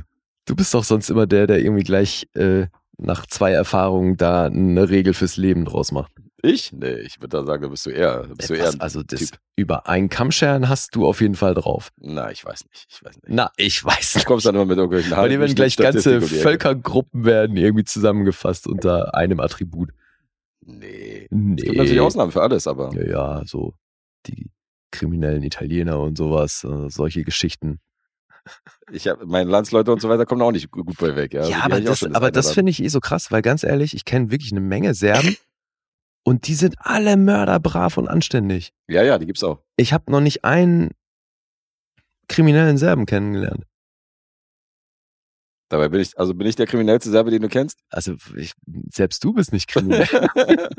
da bin ich ja beruhigt. bist du auch brav, Ich Alter. dachte, du packst hier irgendwelche Sachen aus. Weißt noch damals, wo du die Bank überfallen hast? Der Guest. I am not defensive, and I will shoot anyone who says I'm defensive. Ja, auf jeden Fall.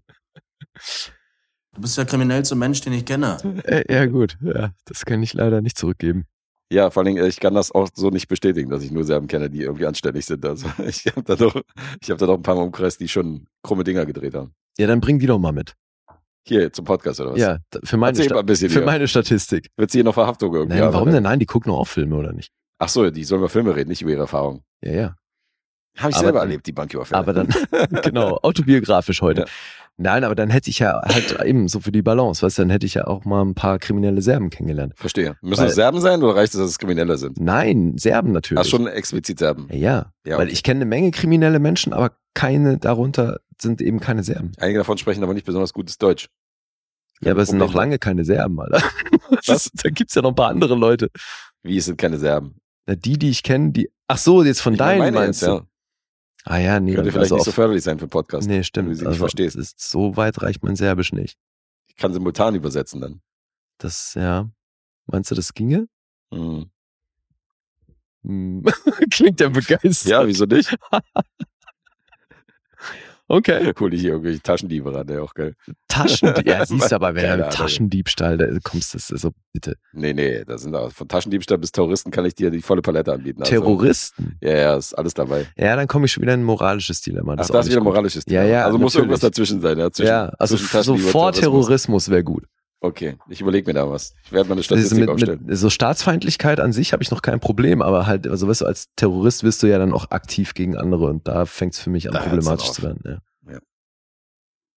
Ja, gut, okay. Kann ich nachvollziehen. Guck mal, kannst ja ein bisschen aussortieren und dann stellen wir mal eine Gästeliste zusammen. So machen wir das. Machen wir vielleicht ein reines Spin-off hier mit äh, den kriminellsten Menschen, den Machen wir wir doch noch einen True Crime Podcast, Mensch. True Crime, ja, auf jeden Fall. mit wahren Leuten, die das, die das auch erlebt haben. Ja, eben, so richtig. Heute ein vierfacher Richtig Mörder. True Crime. True True Crime. Auf jeden Fall. So, gut. Kommen wir zu meinem äh, nächsten obskuren Projekt. Mhm. Haben noch weniger Leute gesehen als den Film vorher. 272 haben den gelockt bei Letterboxd. Verrückt. Und äh, das reichte noch nicht mal für einen Durchschnittswert. So viel kann ich auch schon mal erzählen. Aber ich habe schon das ein oder andere Mal erwähnt. Während alle anderen Kinder Bud Spencer Filme flashig fanden, habe ich mir lieber Adriano Celentano angeschaut. Mhm. Und aus seiner Filmografie kommt der nächste Film. Der heißt Der Supertyp. Mhm. Und ähm, ich habe ja so eine Adriano-Box, so eine Blu-ray-Box, da sind zehn Filme, glaube ich, von ihm drin, also auch die großen natürlich, aber das ist jetzt eher einer seiner unbekannteren, den habe ich jetzt mal als Badewannenfilm äh, zu Gemüte geführt. Und der Regisseur des Ganzen ist jemand, bei dem manche wahrscheinlich mit der Zunge schnalzen durften, Sergio Cobucci. Das ist nämlich ein Regisseur, der bekannt ist in erster Linie für seine vielen Italo-Western. Django ist ein ganz äh, berühmtes Beispiel aus seiner Filmografie. Okay. Von ihm ist auch das Drehbuch mit zwei weiteren Autoren. Und äh, meine Frage ist, kennst du den Film Der Supertyp? Ey, das ist bei Celentano-Filmen für mich überhaupt nicht auseinanderzuhalten. Also ich glaube, so außer gibt dem Affen Zucker, Mhm.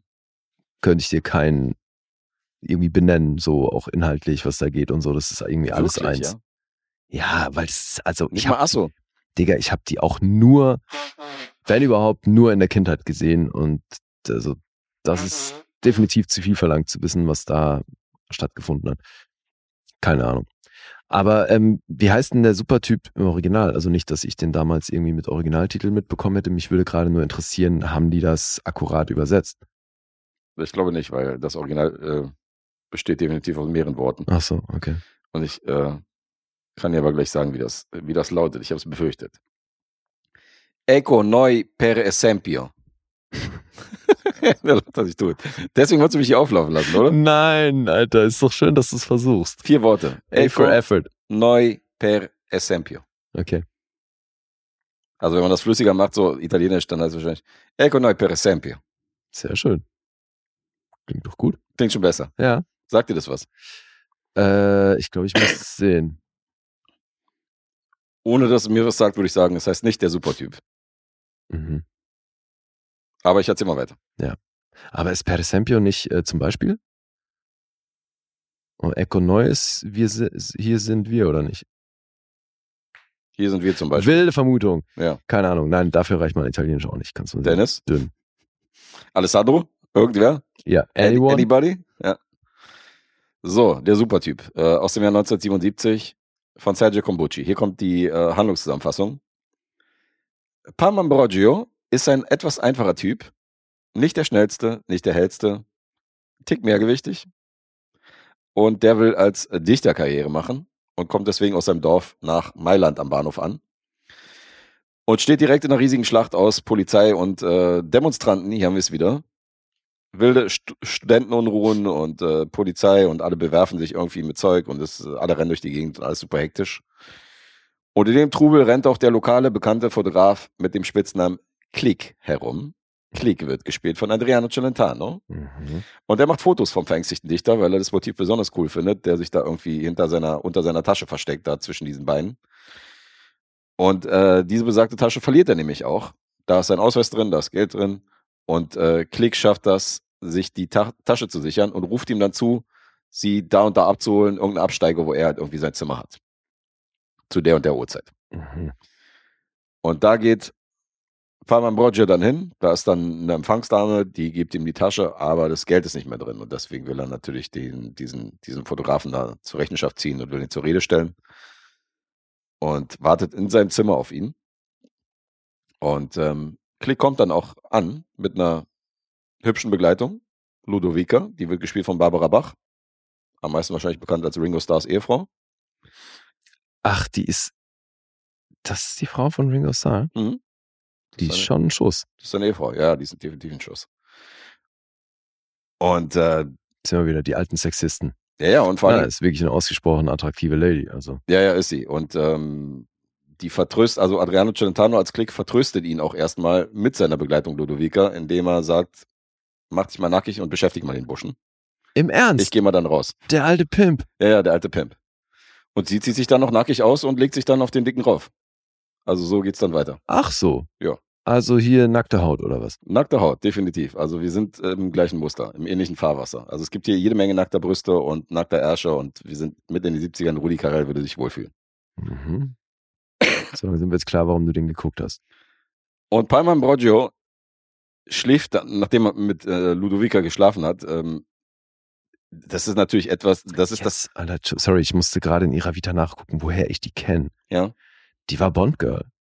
Die war auch mal Bondgirl, glaube ich. Ja. Ja. Für Roger Mhm. Moore, glaube ich. Richtig. The Spy Who Loved Me. Mhm. Ja, Mann. Ja. Ich erinnere mich. Mhm. Ja. Noch nicht die Riesenkarriere gemacht, aber auch so hier so ein bisschen Gossip Girl gewesen und so. Mhm. Ähm, ja, und weil er nie noch, weil er noch nie sowas Schönes gesehen hat, verliebt er sich natürlich kopfüber in die, äh, in die Dame.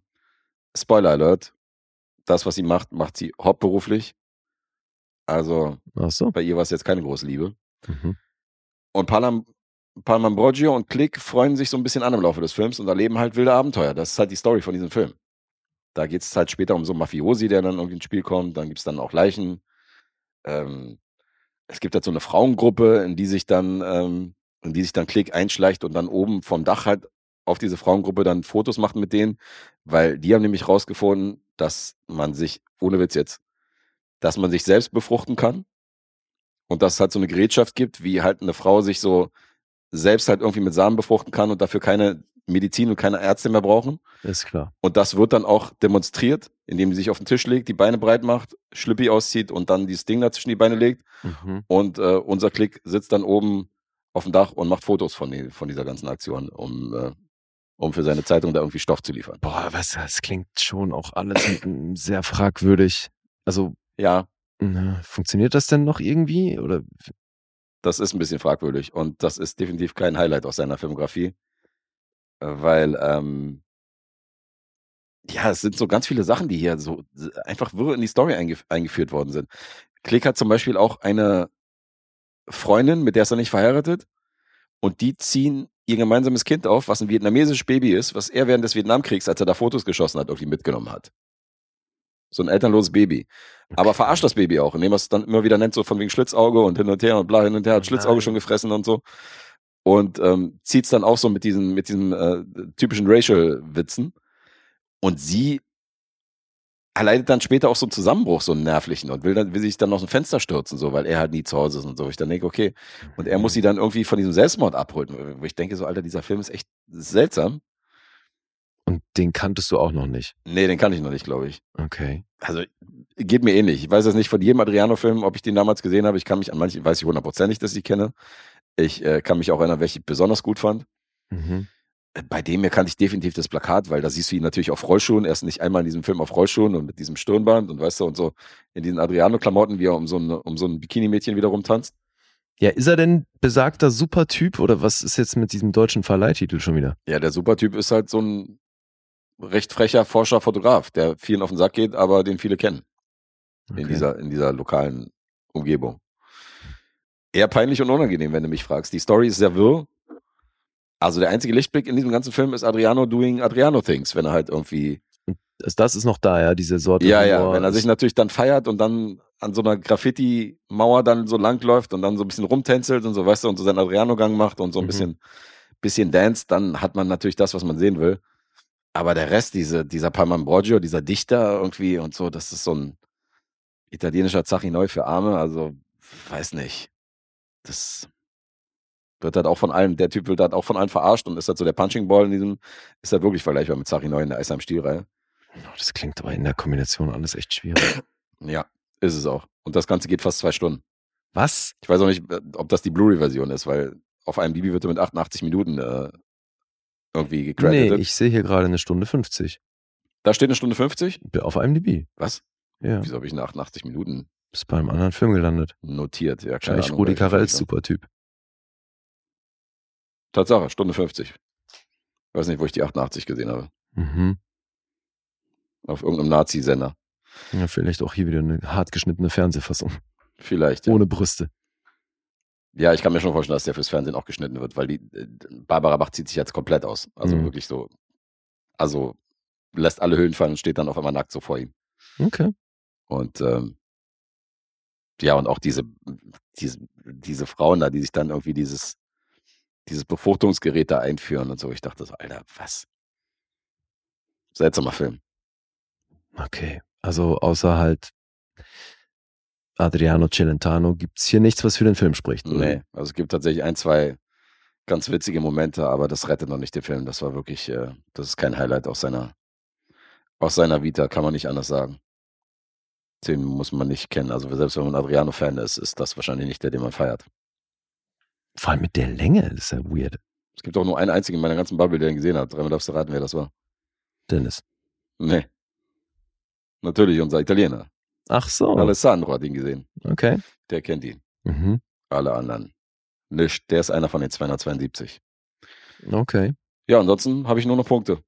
Ja, hau raus, bin ich mal gespannt. Es gibt nur eine IMDb, äh, IMDb-Durchschnittswert Ach von so, meintest 5,6. du, ja, stimmt, ja. Metascore Letterbox, niente. Mhm. 5,6. Boah, Alter, das ist schwierig, hey. Dreieinhalb. Immerhin, halben Punkt nur daneben. Eine Mhm. 3. Cool. Eine 3 für den Supertyp. Das, äh, obwohl ich sehr versöhnlich bin bei Badewannenfilmen, äh, das, äh, hier, kon, hier musste ich schon sehr viel Augen zudrücken, um hier mehr Punkte zu geben. Also Mhm. Klingt mehr als so. drei ist leider nicht drin.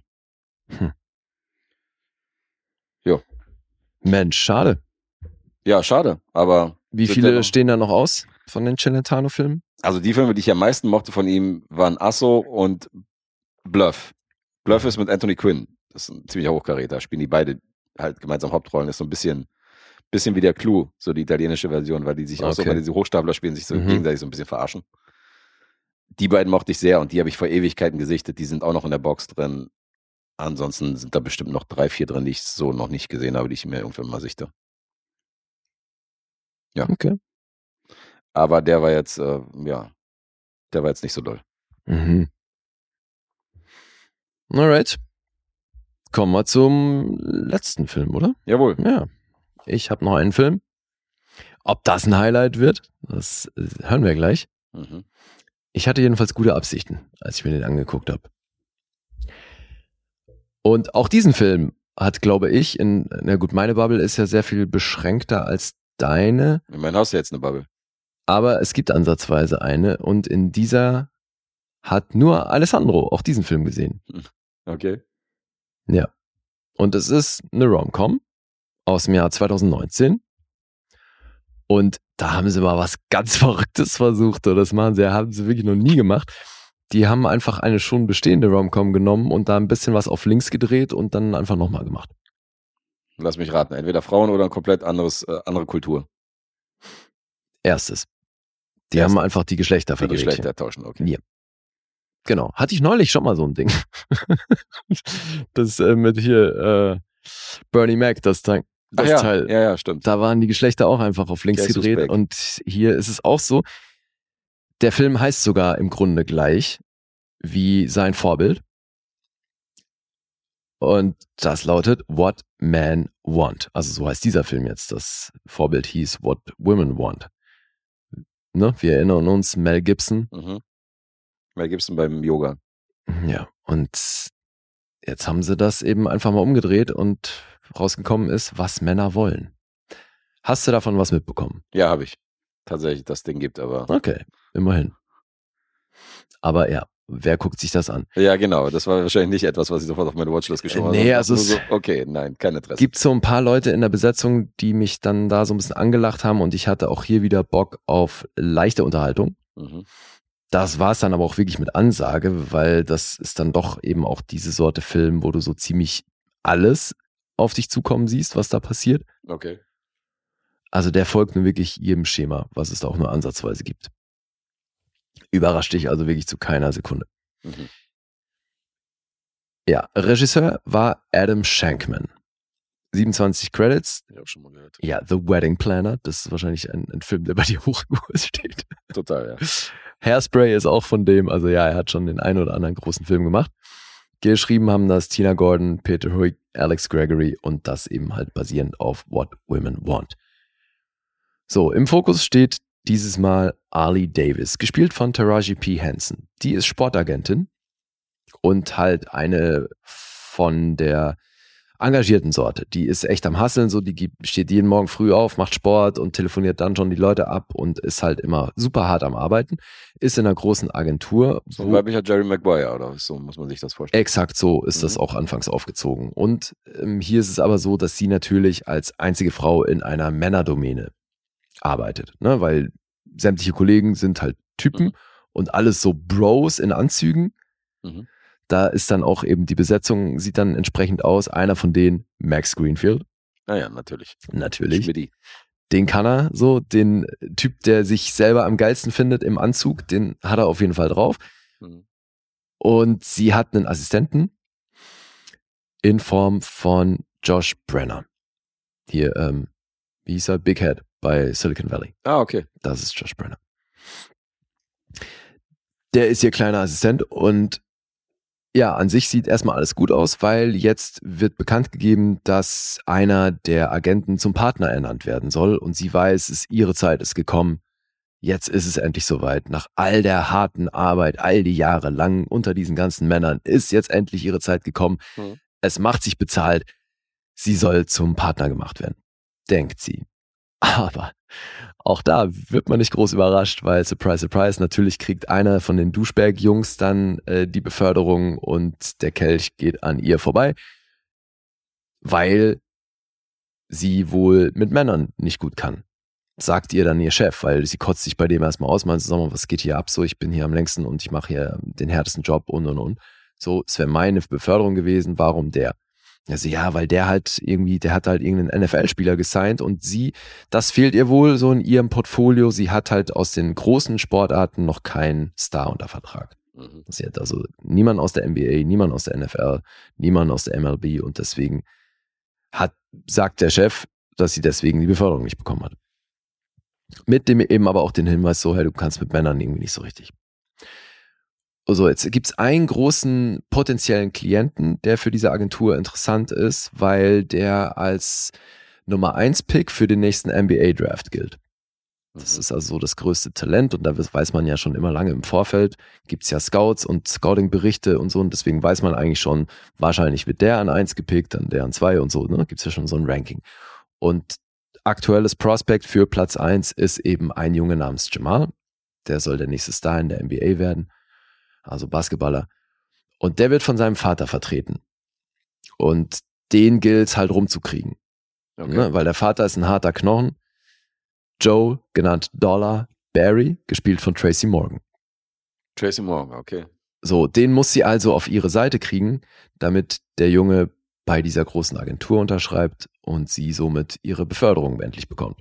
Mhm. Weil das heißt dann, ne, so, sein halt einen von den großen Leuten und dann kriegst du deine Beförderung.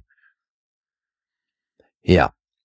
Ähm, jetzt steht parallel irgendwie die Hochzeit von einer Freundin an und sie hat halt so einen kleinen, engen, sehr engen Freundeskreis und die kriegen natürlich mit, dass sie nicht befördert wurde, wollen die dann so ein bisschen aufmuntern, dann gehen die was trinken und dann finden die halt raus, dass es bei ihr eben gerade nicht so läuft und sagen die so, hey, wir nehmen dich mal mit, so auf der Bachelorette-Party äh, findet dann so eine Art Seance statt, beziehungsweise die haben halt so eine Art Medium eingeladen und dann soll die sich mal mit der unterhalten, um zu gucken, was sie verändern muss. Mhm. So, jetzt stell dir mal vor, in so einem Film, hast du den Cast schon aufgerufen? Nee. Okay. Jetzt stell dir mal vor, in so einem Film, wer spielt das Medium? Das Ding, ich hab's wirklich gecallt. Also bevor, weil es hieß so, ja, wir treffen jetzt eine und die heißt Sister und die ist voll spiritual und ein bisschen weird, aber total spiritual und so, wart's mal ab. Und ich wusste einfach, wer da gleich kommt. Also, beziehungsweise ich hab's halt angesagt und dann kam halt auch genau sie. Weil für mich gibt's da irgendwie nur eine, oder vielleicht ga- gäb's noch eine zweite Besetzung, aber also sie ist halt mit wirklich die erste, die mir sofort eingefallen ist. Mhm. Wen würdest du da nehmen? Also mir fallen mehrere ein. Ah ja? Ja, du hast ja hier primär eine POC-Besetzung, oder? Deswegen, Ja, natürlich, klar. Also muss ja und in- ach aus so, der was man vielleicht auch noch dazu wissen muss, äh, das ist zwar schon auch eine große Studioproduktion, aber ist auch ein BET-Film. Ah ja, okay. Ja gut, Also das BET schlecht steckt zu da wissen, mit Weil drin. wenn du jetzt noch die weißen Schauspieler mit reinnimmst, da würden wir wahrscheinlich ein paar mehr Ja, nee, nee, also klar, auf jeden Fall schwarz und halt so, wenn du an, an, an weirde, alte, aber spirituell denkst, so, also für mich war es halt klar. Goldberg. Nein. Erika Badu spielt Ah. hier Sister. Aber Whoopi Goldberg würde auch passen, komm. So Ja, Medium, so ein bisschen spirituell. Aber bei Whoopi Goldberg hast du nicht auch irgendwie, wenn du die, also wenn du die irgendwo auftreten siehst, hast du nicht jederzeit das Gefühl, die ist in anderen Sphären unterwegs. Und ich finde halt bei Erika Badu hast du das irgendwie 24-7, ja gut, hast du recht. dass die so voll in ihrer eigenen die Welt so unterwegs Film ist. mitgespielt? Ich war nicht mit. Nee, Also aber auch bei Interviews oder? und so hast du dir mal Interviews mit der reingezogen. Alter, das ist, die ist super lustig, aber halt unfreiwillig, weil die Leute so, ist mit so ehrlichen Sachen ne? auch Mhm. vor den Latz knallt. Super geil. Und dann kommt die da rein, dann ist sie eben in so einem Nebenraum, setzt sich dann an so einen Tisch und dann kommt Sister rein. Mhm. Und Ali Davis sitzt dann eben da am Tisch und guckt sich die an und die kommt dann so rein und fühlt dann schon irgendwie was und brummelt dann so was vor, was vor sich hin. Und das fand ich dann so geil, weil dann ist sie so Old School Players to New School Foods, Cats keep drumming like kangaroos. Und ich halt so, Alter, yes, Mann, wie geil. Vor allem ist halt voll der Deep Cut eigentlich, weil Erika Badu hat ja ein Kind mit Andre 3000.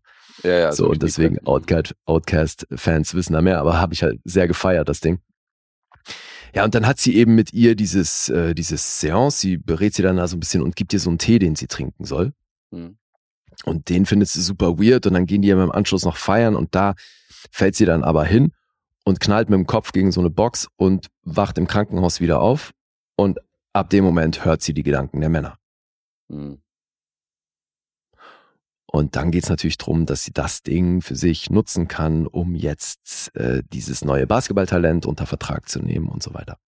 Ja, ja, klar. Im ersten Moment ist sie natürlich total äh, über, überfordert, völlige Reizüberflutung, ne, weil natürlich sie das nicht steuern kann und so. Und dann ist das natürlich auch da erstmal alles ganz lustig.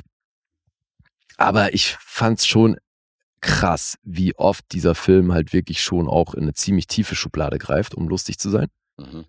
Weil hat die so einen One-Night-Stand, weil sie kriegt dann natürlich auch noch einen Love-Interest an die Backe. Gespielt von Aldous Hodge, der spielt Will. Der ist auch noch dabei. Ja, da sind noch einige dabei. Also ihr Vater wird von Richard Roundtree gespielt. Oh, Chef himself. Und darüber wird halt erzählt, weil die Mutter früh weggegangen ist oder gestorben ist oder irgendwas so, ist, hat er sie halt erzogen und hat sie, sie halt auch wie so einen Jungen erzogen, dass sie halt immer stark sein muss und sich von niemandem irgendwie was sagen lassen darf und so. Und das nehmen die so ein bisschen als Begründung, dass die halt mit Männern nicht so richtig kann. Hm. Ja. Weil die ja doch mal so ein Konkurrenzding fährt und und und, ja. Äh, und in dem Büro gibt's dann auch noch Pete Davidson und dann tauchen halt sämtliche NBA-Leute wieder auf. So irgendwann gibt's da so eine Pokerrunde und da sitzen halt irgendwie Shaquille O'Neal und Grant Hill am Tisch und dann äh, Mark Cuban noch, so Besitzer von den Mavericks. Und äh, bei einem Spiel, wo dann gehen sie noch zu einem Basketballspiel, weil das spielt in Atlanta und dann gucken sie sich ein Hawks-Spiel an gegen Minnesota und dann ist da halt Carl Anthony Towns und also das sind schon sehr prominente NBA-Leute, Mhm. die dann hier auch wieder so ein bisschen Schau laufen. Und so gesehen hat er dann doch ähm, eben irgendwo eine, eine ziemlich krasse Besetzung. Ich habe übrigens, äh, wo gerade Basketballspieler willst, ich habe erst vor zwei, drei Tagen habe ich echt eine geile Story gelesen über Zlatan Ibrahimovic, den kennst du doch. Ist Mhm. ja auch so ein leichtes Enfant terrible als Fußballer und super arrogant. Den hat LeBron James, hat ihm ein äh, Trikot geschickt. Als Geschenk, so von wegen so. LeBron von sich ein Also, Trikot. LeBron hat von Ja. sich ihm ein Trikot geschickt, so als Mhm. Geschenk. Und Zlatan Ibrahimovic hat auf seinem Trikot ihm unterschrieben und hat ihm das zurückgeschickt. Wie geil ist der Move, Alter? ah, wie geil. Ich habe so gelacht, ey. So viel zum Thema selbstverliebt. Oh mein Gott, Alter, wie krass. Der, für den ist das eine Königsdisziplin, Alter. Das ist Ach, so gut. lustig. Der berühmteste Basketballer der Welt. Hey, und Pete Davidson ist hier, weil er diesen, äh, erzählt hat zum Büroangestellten, ne? Er ist in dieser Agentur halt einer von den kleineren Mhm. Und ist halt hier immer im Hemd und Krawatte und halt so zugeknöpft, ne? Das heißt, du siehst keine seiner Tätowierungen. Okay. Und da fällt halt einmal mehr wieder auf, was der Typ für eine Hackfresse ist, Alter. Ich komme nie drauf klar. Echt, das ist mir unbegreiflich, der Typ. Wirklich. Das ist ein Phänomen. Ja, du sagst ja schon mal, müssen die Tattoos sein, nur dieses Bad Ja, ja. Und wenn die aber dann weg sind, dann sieht er erst recht aus wie Ja. so ein harter Lutscher. Es ist wirklich hart. Und hier auch noch mit so ein bisschen längeren Haaren und sowas. Also Mhm. super weird. Ja, das werden wir nie verstehen können. Ja, egal. Aber dann ist das halt eben wirklich die Sorte Film, wo du bei jeder Szene siehst du alles auf dich zukommen, was da passiert. Und dadurch ist es halt wirklich nicht lustig, was ich sagen wollte vorhin zum Thema tiefe Schublade. Die hat dann da erst diesen One-Night-Stand und dann wird da natürlich ein bisschen mehr draus. Hier das Mhm. Ding mit Alice Hodge, der das wieder super spielt. Ich bin eh Fan. Ich habe es, glaube ich, schon mal gesagt. Ich finde, Alice Hodge ist echt immer ein guter Schauspieler. Ja, der ist super. Ja, und dann hat die halt so ein Walk of Shame und kommt halt in den gleichen Klamotten am nächsten Tag wieder ins Büro und dann, dann, klebt halt knallhart das benutzte Kondom ihr hinten am Mantel. Mhm. Weißt du, so, wo ich denke, im Ernst, also da so in die Richtung muss das jetzt gehen. Mhm. So, das soll wirklich lustig sein. Ja, und deswegen, also, es gab so ein, zwei Figuren, die ich recht charmant fand und die ich mir halt trotz allem auch in so einem Film gerne anguck. Josh Brenner hat schon auch den einen oder anderen sehr coolen Moment. Mhm. Und das funktioniert auch gut in, mit der, in der Chemie mit ihr. Aber also unterm Strich, Hast du was Frauen wollen damals gesehen? Also What Ja. Women Want? ich mochte den. Mochtest den gerne? War, glaube ich, sogar eine Sneak Preview, als ich den Mhm. im Kino gesehen habe. Ja. Okay. ja. Wie ging's dir da? Ja. Also ist jetzt für mich auch kein Mega-Highlight, Ja, aber natürlich ist das kein Mega-Highlight. Ja, kann man schon machen. fand ich auch. Das wäre halt auch mal spannend bei dem, ne? Weil da ist ja zweifelsohne, ist da eine Menge Sexismus mit drin. Bestimmt, ja. Aber wäre mal interessant zu wissen, wie das gealtert ist. Mhm. Weil es wahrscheinlich schon auch gerade sehr viel von diesem Sexismus aber auch thematisiert, ne? Weil er jetzt plötzlich beim Sex dann äh, diese Dinge hört und dann merkt erstmal so, wie egoistisch er halt die Eben, ganze ja. Zeit unterwegs war und so. Und das ist halt auch, das ziehen sie hier fast genauso durch. Also sie ist hier, beim Sex ist sie quasi der Mann. So, also sie rödelt dann da auf ihm rum, ohne Rücksicht auf Verluste. Er weiß überhaupt nicht, was passiert und dann ist auch schon vorbei und sie schläft neben ihm. Und Okay. er halt liegt so da und fühlt sich Mörder benutzt. Ja. Ja, deswegen, also es gibt schon so den ein oder anderen Moment, der ganz lustig ist, aber in der Summe pff, nix. In der Sommer klingt nicht so doll. Nee, ist doch nicht. Hm. Braucht man nicht gucken. So. Budget 20 Millionen, eingespielt hat er über 72 Millionen. Da sieht man dann halt doch, ne, solche Komödien mit so einem Line-Up ziehen ein entsprechendes Publikum und hat funktioniert. Mhm. Comedy, Fantasy, Romance. Natürlich Fantasy, weil Erika Badu. Ja, weil es die Gabe auch nicht gibt. Ja, meine ja. Ja. Ja. So, Punkte sehen folgendermaßen Fancy, weil aus. Erika Badu mitspielt. ja klar, die ist doch ein Alien. Die, weil wo Ich Erika Badu mitspielt, so, automatisch Alter. Fantasy. Echt, die ist schon echt Ich habe die, lustig. glaube ich, noch nie in einem Film gesehen, oder? Habe ich die schon mal in einem Film oder einer Serie gesehen? Ich kann mich nicht erinnern. Bestimmt. Oh, nein, oh, nein, oh, nein, oh. So, Keine Ahnung. 5,4 gibt's auf IMDb. Metascore ist bei 49, Letterboxd 2,4. Das klingt ja fast schon zu gut für den Bereich, wo ich dich äh, einsortieren würde. Mhm. Aber nur ein Tick, ich glaube, irgendwas um die vier müsste es sein, deswegen sage ich vier. Dreieinhalb. Dreieinhalb. Aber hey, sehr nah dran. Aber gut, ich glaube, das war eh nur Ergebniskosmetik. ja, ich glaube in auch. Die dreieinhalb waren natürlich auch im Rahmen des Möglichen, aber ich glaube, ich bin eh hinten, weil Ja, aber den kann man sich wirklich schenken. Ja, damit haben wir einen Endstand. Du bist bei zwei Miesen gelandet, ich bei einem.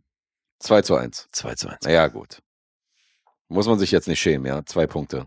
Nö, Für dreimal raten. Ja. Und einmal vorher raten. Das geht schlimmer. eben. Mhm. Dann Glückwunsch. Vielen Dank. 2-1 für dich. Yes. Nächste Episode. Andere Dynamik. Dritter Mann am Start. Kommt der Ausgleich. Julius ist wieder dabei. Yes. Also, diesmal wird es keine reine Horror-Episode werden. Das können wir schon mal vormerken. Aber als gemeinsamen Film haben wir uns Kidnapped ausgesucht für unseren Azubi. Mhm. Und er soll ja so ein paar Horroranleihen haben oder zumindest die Spannungskurve hochhalten. Also, schauen wir mal. Den gucken wir alle drei. Sehr gut. Da freue ich mich drauf. Wenn ihr da Lust habt. Ja, das wird cool. Und dann ähm, nehmen wir mit ihm schön das Episödchen auf. Mhm.